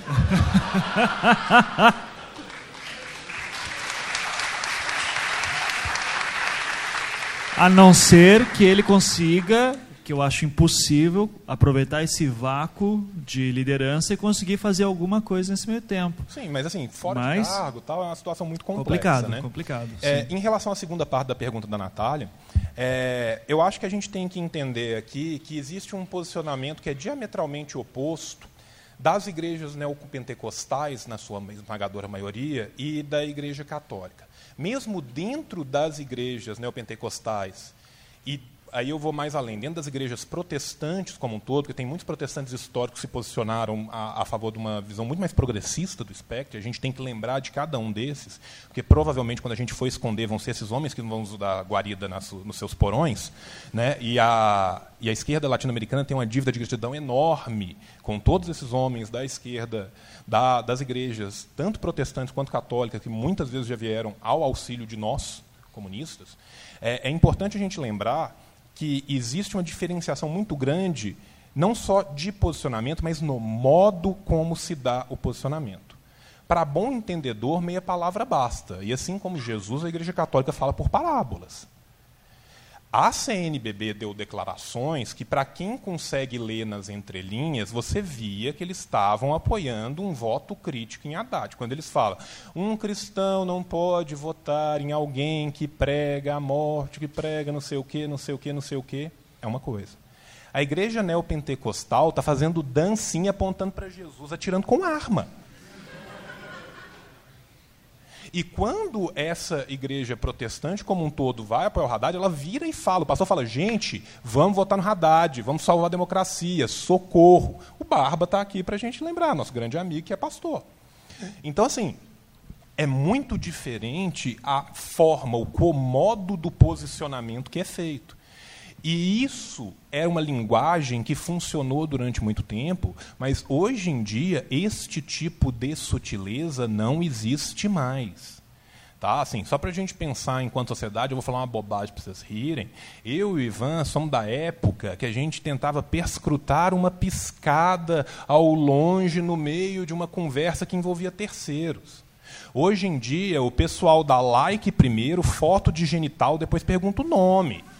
Não adianta esperar que a igreja vai falar assim: olha, eu acredito, sabe? Você precisa jogar assim, gente, assim como Isidoro de Sevilha, eu acho que vocês deveriam se basear no pseudo Dionísio Aeropagita e questionar. Você entendeu? Ninguém vai saber o que está sendo dito. A igreja que apoiou o Bolsonaro, ela não tem o menor problema de dizer se Jesus voltasse ia dar tiro mesmo. Jesus odeia vagabundo e tem que votar 17. E a gente viu vídeos abismais, abismais, que a gente tem certeza que se ele voltasse, os primeiros vendilhões do templo a serem chicoteados são aqueles que estão alugando espaço na Bandeirantes e na Record. Agora, essa diferença de posicionamento facilita muito a catalisação dos votos. E é uma coisa também para as instituições pensarem ao longo do tempo. As coisas mudam. E está aí para todo mundo ver. Ela aqui na frente. Pode, ela no fundo, pode ser. Pode ser. Vamos lá. E daí, o, fila, daí o, o Arthur. daí o Arthur. Desculpa, Arthur. Diego. Gente, se alguém puder trazer uma água ou o bule de café que estava lá no fundo para a gente, eu super agradeço. É, vocês falaram agora de PSDB, eu me vi com muita saudade do PSDB no domingo. Eu nunca achei que eu fosse dizer essas palavras. É, o Aécio era, para mim, uma ameaça muito menor que o Bolsonaro é hoje. Eu votei 13,45, Anastasia no governo, trabalho comprovado. Eu queria saber.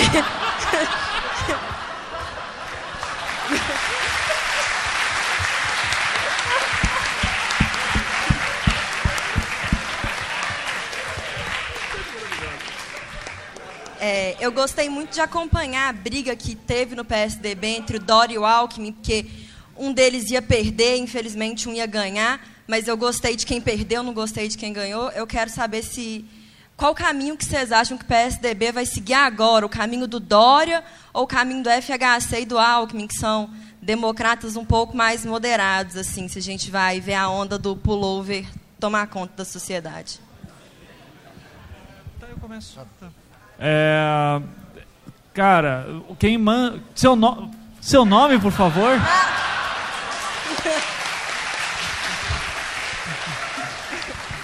Eu nunca me senti tão especial, Marina. Marina. Tá. Marina? Ok, Marina. Então, é, olha só. Eu uh, não duvido o Dória mudando de partido muito tão logo em breve. É, não mudaria caso, porque o PSDB está numa guerra tão fodida, né, depois do Goldman sendo, sendo expulso, né, então um dos fundadores do partido, então o PSDB está numa turbulência também de tentar se reencontrar. E pode tentar se reencontrar a, a partir da expulsão desses membros antigos e do Dória encabeçando. Eu dizia que uma das coisas que eu tinha uma... Uh, umas coisas que eu imaginava que talvez fosse o Fernando Henrique evitando de declarar voto no, no Haddad, e daí vazou o vídeo lá dele, lá, né, dando 13, assim, tá, tá bacana. Uh, o, uma das coisas que eu achava isso era que, assim, que ele estava talvez fazendo um cálculo, e aqui sou eu especulando, é, ele fazendo um cálculo de que o Dória perdendo em São Paulo poderia voltar para a cúpula clássica do PSDB e o Fernando Henrique tentar ser esse cara que tenta conciliar todo mundo, porque o Dória não conseguiria. O Dória ganhou e agora o PSDB a ver o que vai acontecer ainda. Não tenho ideia. No Paraná, morreu. O Paraná morreu. É, o Ivan já falou boa parte. A, a minha visão é um pouquinho diferente da do Ivan. Se eu tivesse que apostar, Eu acho que o PSDB é um partido que, quando o PSDB começou, gente, o radical do PSDB era o Alckmin. Tá? Isso é uma coisa que é importante a gente lembrar. O Alckmin, que era o cara da Opus Dei, que era o cara de direita dentro do PSDB, e o PSDB ele começou no, na, sob a égide do Fukuyama e do fim da história como uma terceira via possível. E ele tentava coligar interesses que flutuavam ali num centro que era muito mais expandido à época. E o PSDB ele foi, ao longo do seu caminhar, caminhando cada vez mais para a direita, tanto que o Alckmin, que era o cara radical do PSDB, hoje em dia é o cara moderado do PSDB. Tá?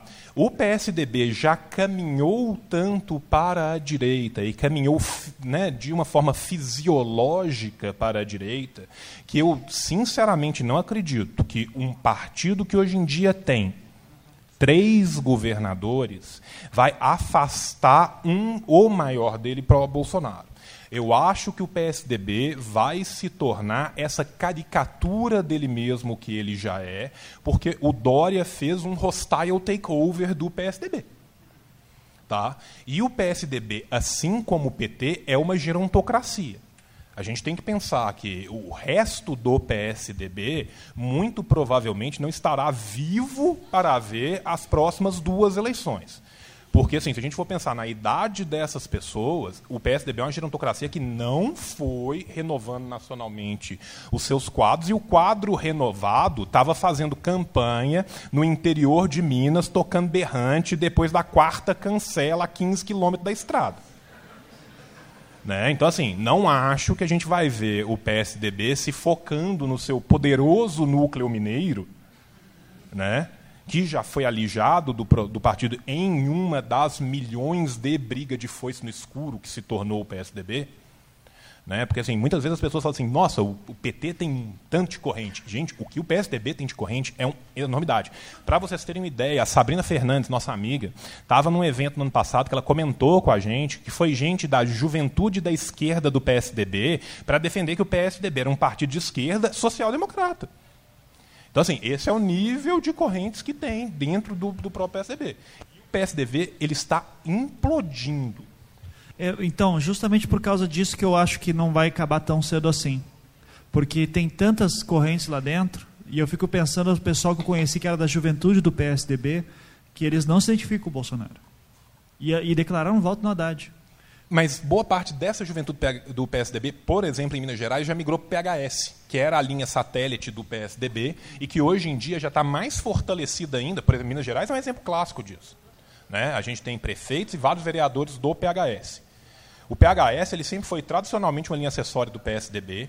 Em todos os debates, os candidatos do PHS se portavam como linha acessória do PSDB. E boa parte da juventude do PSDB migrou em massa para o PHS. Em Minas, essa campanha foi uma campanha vitoriosa. Ela elegeu o Calil, né? o Calil que não é político no seu sexto partido.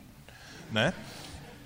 E, e, essa juventude já migrou. Então, assim, eu, eu, concordo com você que não vai acabar, mas eu acho que eles vão acabar. Primeiro, eles vão querer pulular dentro da estrutura do governo. Já existem conversas para tentar manter ministérios no governo Bolsonaro para o PSDB. Então eu acho que eles vão caminhar cada vez mais, assim, e sempre ao mesmo tempo assim, flerta um pouco, bate um pouquinho, igual foi o primeiro ano com o Temer esperando. Se der bom, a gente é responsável por tudo, se der ruim, a gente está sempre pregando a ruptura. Concordo. Cadê o Arthur? O Arthur, vai, vai vamos para o Arthur. Opa, é, boa noite, João, nosso futuro secretário de Agitação e Propaganda da Ursal. É, boa noite, Ivan, que vai ter o facão mais afiado do Gulag, né? É, fazer algumas perguntas aqui dá para responder de forma objetiva, mas se quiser elaborar um pouco mais seria legal. Primeiro, o Romeu Zema, a eleição dele pode enterrar o novo, uma vez que a chance dele meter os pés pelas mãos é imensa? É, segundo, o, o, governo colombiano, hoje, hoje à tarde, se expressou já em relação em direção ao Jair Bolsonaro, é, rumo a uma aliança militar e está procurando apoio também do Chile, do Peru e da, e da Argentina para fazer uma invasão na, na, Venezuela. Qual é a chance disso vingar? Né? E caso isso vingue, qual seria o apoio, por exemplo, da China, da Rússia? Tem alguma chance do Kim emprestar algum ração 14 lá para Maduro? Né? É, e uma crise, é, do, uma crise sob Jair Bolsonaro seria uma crise fiscal ou cambial, tipo a da Argentina ou da Turquia?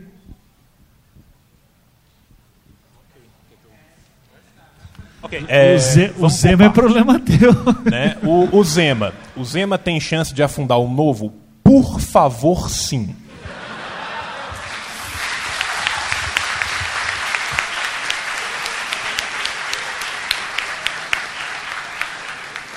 O nosso querido partido mofo, ele se traveste em pele de cordeiro, mas nós sabemos muito bem eu quais. Eu preciso ir no banheiro. Vai lá, vai lá. Eu não ri. O, o, o nosso querido falando. Partido Novo, ele se traveste em pele de cordeiro, mas a gente sabe muito bem quais são os interesses que são capitaneados por trás do Novo. O Novo ele é um partido que foi formado a partir de um núcleo duro de alguns milionários extremamente ligados com alguns bancos em específico. Tá, obrigado, o Arthur falou para não ter que falar, te amo, te amo Arthur. E, e a verdade é que ele prega um neoliberalismo que ou você tem que ser muito rico ou muito inocente para achar que ele vai funcionar para o trabalhador. Se a gente pega o absurdo jurídico que é a proposta do Zema para o Estado de Minas Gerais, para além do fato de que boa parte daquilo ou é ilegal perante a Constituição Federal, ou é ilegal perante a Constituição Estadual, ou ilegal perante ambas, a maioria, né, a gente tem o fato da infactibilidade deste plano em tão curto tempo. Assim como foi com o PHS do Calil, aonde a gente viu uma esmagadora acefalia à frente da prefeitura, na maioria das suas pastas, por pelo menos dois anos de governo, até chegar em qualquer lugar, e eu não estou falando que o lugar que chegou foi minimamente bom, eu acho que a gente vai ter na organização do Estado pelo novo, quanto mais se ele quiser de fato aplicar a ideia de cortar o número de secretarias que ele vai fazer, uma impossibilidade completa. Nós não estamos falando aqui de uma reforma administrativa que tem um Bresser Pereira que está estudando isso há milênios para fazer um Mari, não. Nós estamos falando aqui da ideia de um cara que foi catapultado a ser governador, numa campanha que ninguém em sã consciência, principalmente ele próprio, esperava que fosse vencer, e que chegou ao governo sem nenhuma capacidade técnica. Nós temos que ver qual vai ser o aparelhamento do Estado por parte do novo. Eu quero lembrar que o Zema, né, ele tem toda aquela questão igual do Leonardo Quintão de forçar um sotaque que ninguém em Araxá tem, tá? Eu, quero defender Araxá aqui. Eu tenho familiares que moram em Araxá. Ninguém em Araxá fala daquele jeito. Tá? Mais do que isso, a gente tem que lembrar que o Brant está ligado com a Fieng. Que quem é de fato a cabeça por trás. Do, a cabeça por trás do Zé é uma frase horrível, desculpa. Quem é de fato a cabeça pensante da chapa é o Paulo Brant. Tá? E o Paulo Brant ele vai se aliar aos interesses da da Federação do Estado de Indústria, são os interesses dos grandes industriais. Não tem como você servir aos grandes industriais e ao povo ao mesmo tempo. Isso é muito simples, é muito factível. Então, assim, nós vamos ver o que, que vai ser feito. Pensando na base de um neoliberalismo, que é o que é apregoado pelo novo, e pensando nas condições atuais financeiras do Estado de Minas Gerais que está vendendo almoço para comprar janta, o que provavelmente a gente vai ver vai ser um desmanche do estado de Minas Gerais, vai ser vendido a preço de banana. A iniciativa privada não quer comprar suan, ela quer comprar filé no preço de suan, e vai ser isso que nós vamos ver. Nós vamos ver o desmanche do Estado, a uberização do servidor. Então, eu espero que as pessoas tenham coletivamente a decência de perceber que afundar cada vez mais, chafurdar cada vez mais na lama do precariado não é um caminho salutar para nós trabalhadores. Então, vamos ver o que vai acontecer. Segundo passo. É, Eu posso. Você quer falar? É, isso é uma tática de guerrilha, ficar ah, dominando a mesa ah, e eu tô ficando no cantinho. Eu fui chegando para perto do Arthur, desculpa. Então, obrigado. Eu super fui chegando para perto do Arthur enquanto eu falava, desculpa, gente. É... Segundo passo. Nossa, me perdoa, cara. O. A, Mas você sabe que isso é uma tática de você dominar a pessoa mesmo, né? Você vai pegando o espaço dela, assim, jogando as coisas em cima não, e pronto. Eu minha cadeira mais alta. Né? Você acha que eu sou mais alto que você? Não, eu abaixei a é. minha, porque eu sou humildão. Manda aí. A segunda parte. É, eu quero deixar bem claro, e isso é muito importante para mim funcionalmente falar, que eu não estou falando em nome do Ministério de Relações Exteriores quando eu estou falando sobre política exterior. Isso é muito importante que fique bem claro para todos vocês. Eu, João, vou dar uma opinião pessoal sobre um panorama político que vem se configurando na América do Sul como um todo, mas ainda nas Américas como um todo, porque existe um interesse muito grande que vem sendo capitaneado na OEA pelos Estados Unidos há muito tempo, né? e a gente sabe muito bem quais são as relações da Colômbia com o seu primo no norte.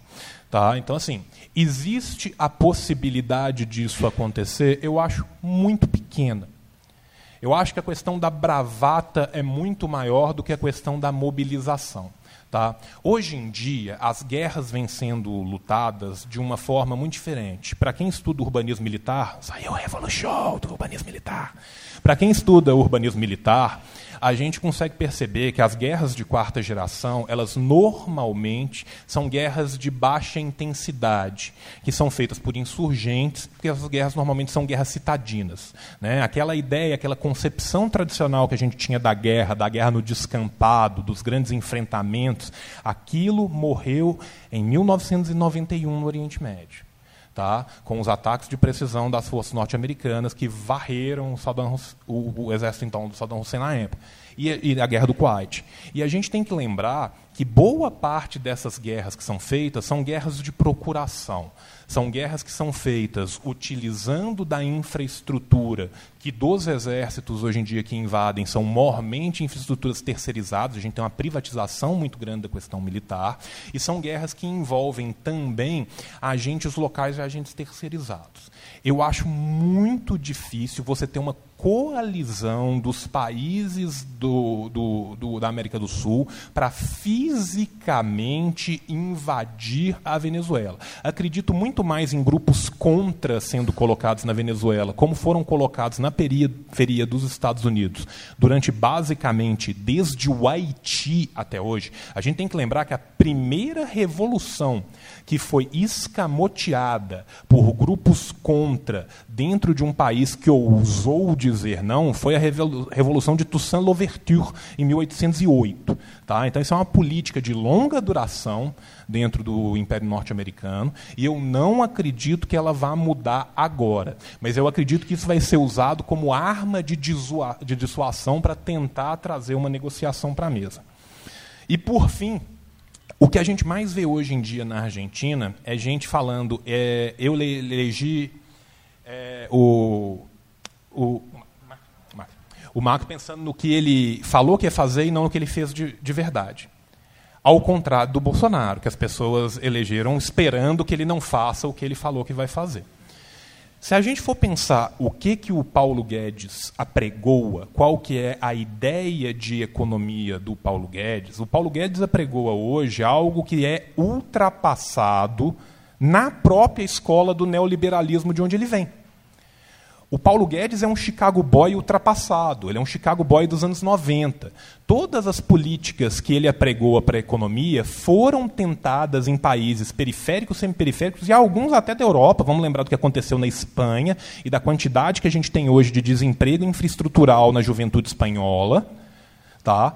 E essas políticas, elas são políticas normalmente anticíclicas que vão levar inexoravelmente a retrações na economia. A vantagem dele no Brasil, que boa parte desses países não tinham, é que ainda existe uma camada de gordura no governo a ser vendida para a iniciativa privada, ao menos durante o primeiro ou talvez os 18 primeiros meses do governo. O que eu acredito que a gente vai ver, juntamente com pacotes que vão aprofundar as reformas e trazer um ultra neoliberalismo para o Brasil, é o desmanche da máquina pública e a venda de empresas e partes de empresas públicas extremamente importantes. Isso vai, durante algum tempo, acalmar a sanha consumidora dessa máquina voraz, devoradora de carne, linfa e ossos, chamado capitalismo. Porém, isso não vai ser o bastante para estabilizar uma economia se eu estiver trabalhando com base em políticas de austeridade, em políticas anticíclicas de austeridade. Um engodo que é vendido para todas as pessoas é que um governo deveria se portar como uma família, que um governo precisa de economizar para poder como se fosse assim, sabe? O governo é o seu José, ele tem dois filhos e ele tem que escolher se vai almoçar ou se vai jantar. Gente, eu queria contar um segredo para vocês: o governo faz o dinheiro. Sabe? Então, assim, isso é uma das maiores mentiras macroeconômicas de todos os tempos. Isso não aguenta três minutos de trocação com os dados mais básicos da macroeconomia de qualquer país que aplicou austeridade. E outra coisa, o segundo engodo, que é falar, ah, não apenas o governo tem que economizar, como mais ainda, se o governo economizar, o mercado virá. É tipo campos do sonho, sabe? If you build it, they will come. Os ETs nunca vêm. Tá? O mercado, a partir do momento que um governo começa um processo de, re, de recessão, ele se retrai e ele migra para outro lugar. Ele vai manter a exploração onde for necessário e no resto ele vai migrar para outro lugar. Então, assim, nós temos um prazo de validade para o tipo de política ultrapassada do Paulo Guedes. Depois, provavelmente, veremos algo análogo ao que está acontecendo na Argentina. Campo dos Sonhos não era alienígenas. Era morto, né? Gente morta. Desculpa, eles também não vêm. Eles também não vêm. Desculpa. Seguinte, vou, eu vou que você faça a última pergunta, você mesma, certo? Então, porque é, estamos aqui há, já há três horas e eu não quero mais explorar os nobres trabalhadores aqui que estão cuidando. Ah, mas daí a gente vai ali fora e conversa com todo mundo. Pode ser? Com então, cigarro. Com cigarro. Ela, ela ali que levantou a mão, por favor. Puta, devia ter carregado o meu cigarro eletrônico. Não, mas eu não fumo. Eu fumo cigarro eletrônico. Está acabando a bateria do meu. Então, alguém, alguém, alguém tiver, tem um carregador, gente, de, um carregador de, celular de aí? Celular aí Android? Agradece. Não. Porra, sacanagem aí. Oh, olha aí, ó, eu aceito, viu? Então. Pera, pode falar. É, primeiramente, boa noite. Né? Queria deixar um beijo para vocês, que eu sou muito fã. Querida, e... seu nome, por favor? Lorena. Lorena. É, eu queria, na verdade, perguntar um pouco sobre o que só, você... Só um pouquinho. Pode trazer o carregador aí, cara. Eu aceito. Você Perdão. fez um comentário, um passando, sobre pautas identitárias e sobre como que a gente teria que, mais ou menos, deixar isso de lado durante um tempo. E eu entendo isso porque, é, mesmo conversando dentro de casa, é, eu vejo que se eu falo, ah, mas ele é racista, ele é homofóbico e tudo mais, é, isso daí mais fortalece o discurso do que enfraquece. Mas, ao mesmo tempo, eu vou, eu vou lembrar até o primeiro Revolu Show, que, que é, ele fala bastante sobre o quanto que é, as pautas identitárias elas mais fortalecem do que é, enfraquecem o movimento. Nessa, é, eu vou lembrar dessa Fiote falando que você só consegue destruir a, as coisas se você destruir é, na base né, o racismo, o capitalismo, o patriarcado. É, e a própria Angela Davis também falando sobre é, nós sermos a base de tudo, que quando a gente melhora a nossa condição, a sociedade toda melhora junto com a gente.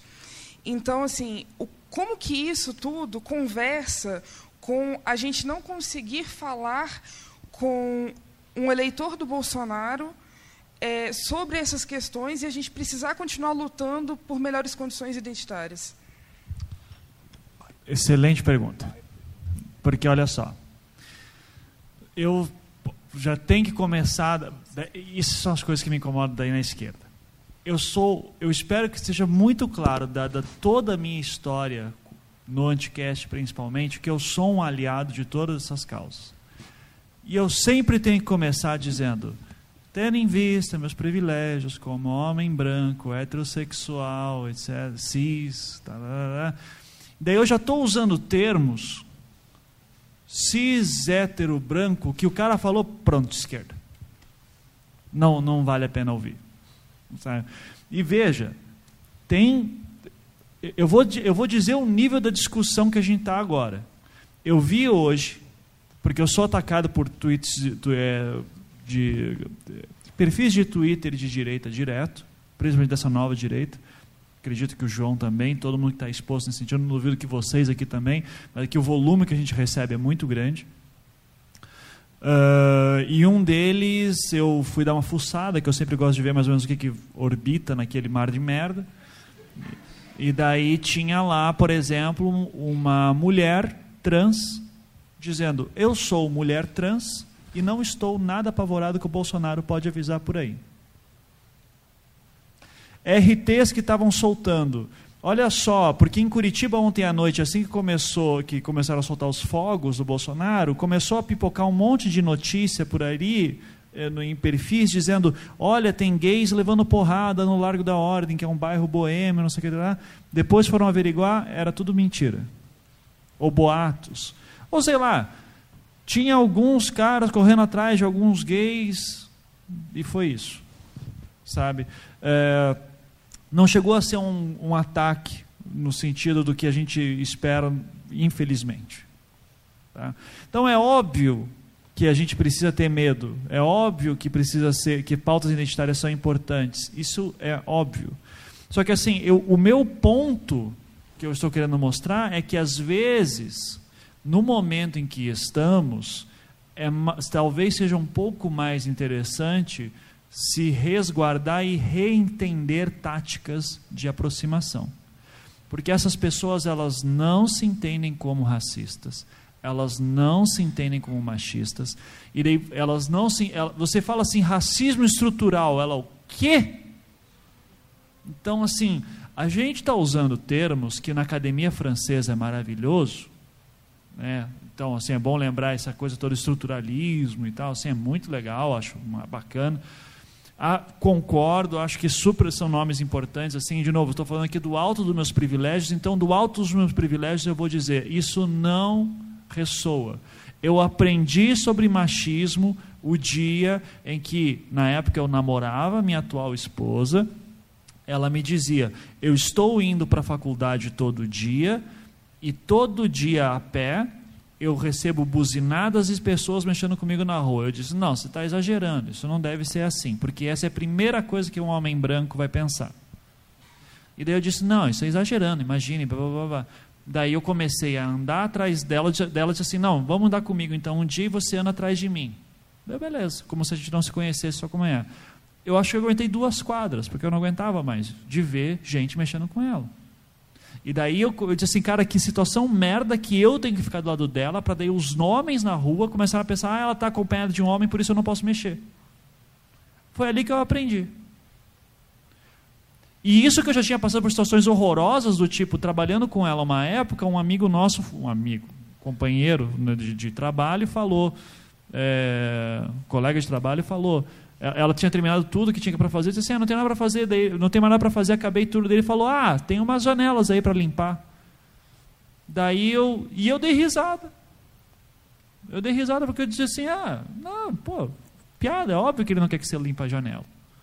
Daí ela falou, mas caralho, por que, que tem que falar que eu como mulher tenho que limpar? E eu não entendi. Se me chamasse de machista naquela época, eu dizia, ah, que porra, para de mimimi. Porque é assim que funciona. Essa é a maior parte do brasileiro. Se você começar a falar de racismo estrutural, a pessoa não vai entender. Então, dica que eu dou em todos os meus cursos de storytelling, ali para o jovem que, que perguntou, Alisson, excelente memória, João. É, mostre, não diga. Faça a pessoa, mostre, mostre para ela o que está acontecendo. Não diga, existe racismo. Ah, ele é racista. Ele é misógino. Que, misógino, cara, que palavra é essa? Você quer a origem, cara? Não. Não. Estou dizendo que são palavras que, de novo, dão toda a razão para a pessoa depois dizer: ah, essa galera de esquerda universitária que não tem contato com o mundo real, blá, blá, e daí vem todo o estereótipo de esquerda de novo. Então, esse é o meu problema. Eu acho que agora é aquele negócio, como eu falo muito para os meus alunos também. Hoje, se a gente começa a trabalhar com índices do tipo, olha, qual que é o nível de alfabetismo que existe no mundo e papai, é porque a gente tem o que comer porque a gente está produzindo alimento. Então, assim, são questões de prioridades. Primeiro você come, depois você aprende a ler e escrever, e depois você pensa em outras coisas. Eu acho que a gente tem que começar a dar, entende? Dar dois passinhos para trás agora, porque pautas identitárias são importantes, sim, mas a gente perdeu muita coisa. E agora certas coisas. A, a gente per, a, a, tem gente agradecendo que vai perder 13 terceiro. E está dizendo isso bom, porque isso vai diminuir impostos e ela vai poder empreender mais. E se ela virando empreendedora, não vai ter que pagar 13 terceiro para o outro. Tem gente pensando assim. Tem gente pensando que bom que vai privatizar parte da, da Universidade Federal. Se você, no meio dessa discussão, você joga, e aí? E, e o machismo estrutural? Cara, é importante? É óbvio que é. É óbvio que é importante ficar discutindo, especialmente quem faz parte dessas agendas. Vocês não têm que se calar.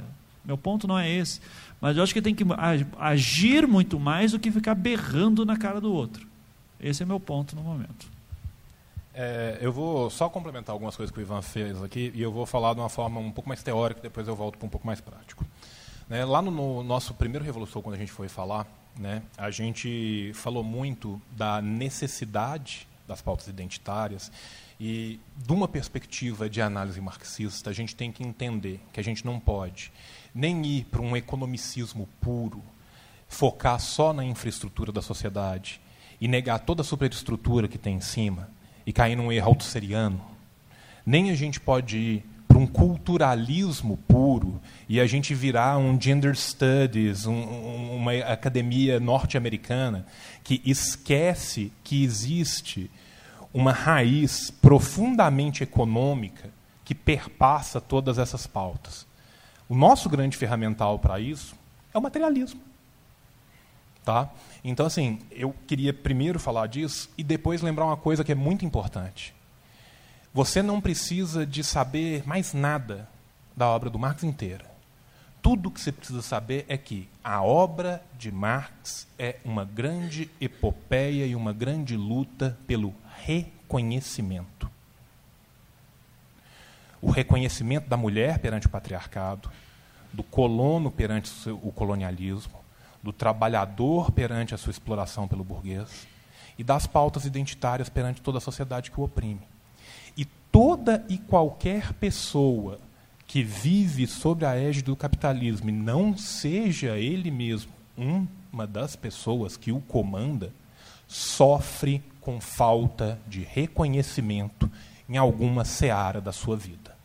Então, assim, se eu dou alguma dica para as pessoas de como tornar isso palatável, de como conversar, de como aproximar, eu não acho que tenha que parar. Igual o Ivan falou, eu acho que é a questão do modo de abordagem. A pauta identitária vem muito fácil quando a gente começa a falar de reconhecimento, de falta de reconhecimento, da alienação da pessoa que não se reconhece no seu trabalho, que não se reconhece na sua sociedade, que em última instância sequer se reconhece ou se percebe reconhecida enquanto ser humano. Quando a gente começa a trabalhar por aí, a gente consegue trabalhar a empatia das pessoas. E aí, quando a pessoa consegue entender, no exemplo, para ela mesma, onde ela não tem o reconhecimento, ela consegue ver como vai talvez doer o não reconhecimento no outro. Então, eu acho que a questão do reconhecimento é uma chave muito importante para a gente trabalhar isso. Gente, queria agradecer imensamente aí, a noite foi super agradável. Uh, e é isso. Um beijo e tchau. Tchau, tchau!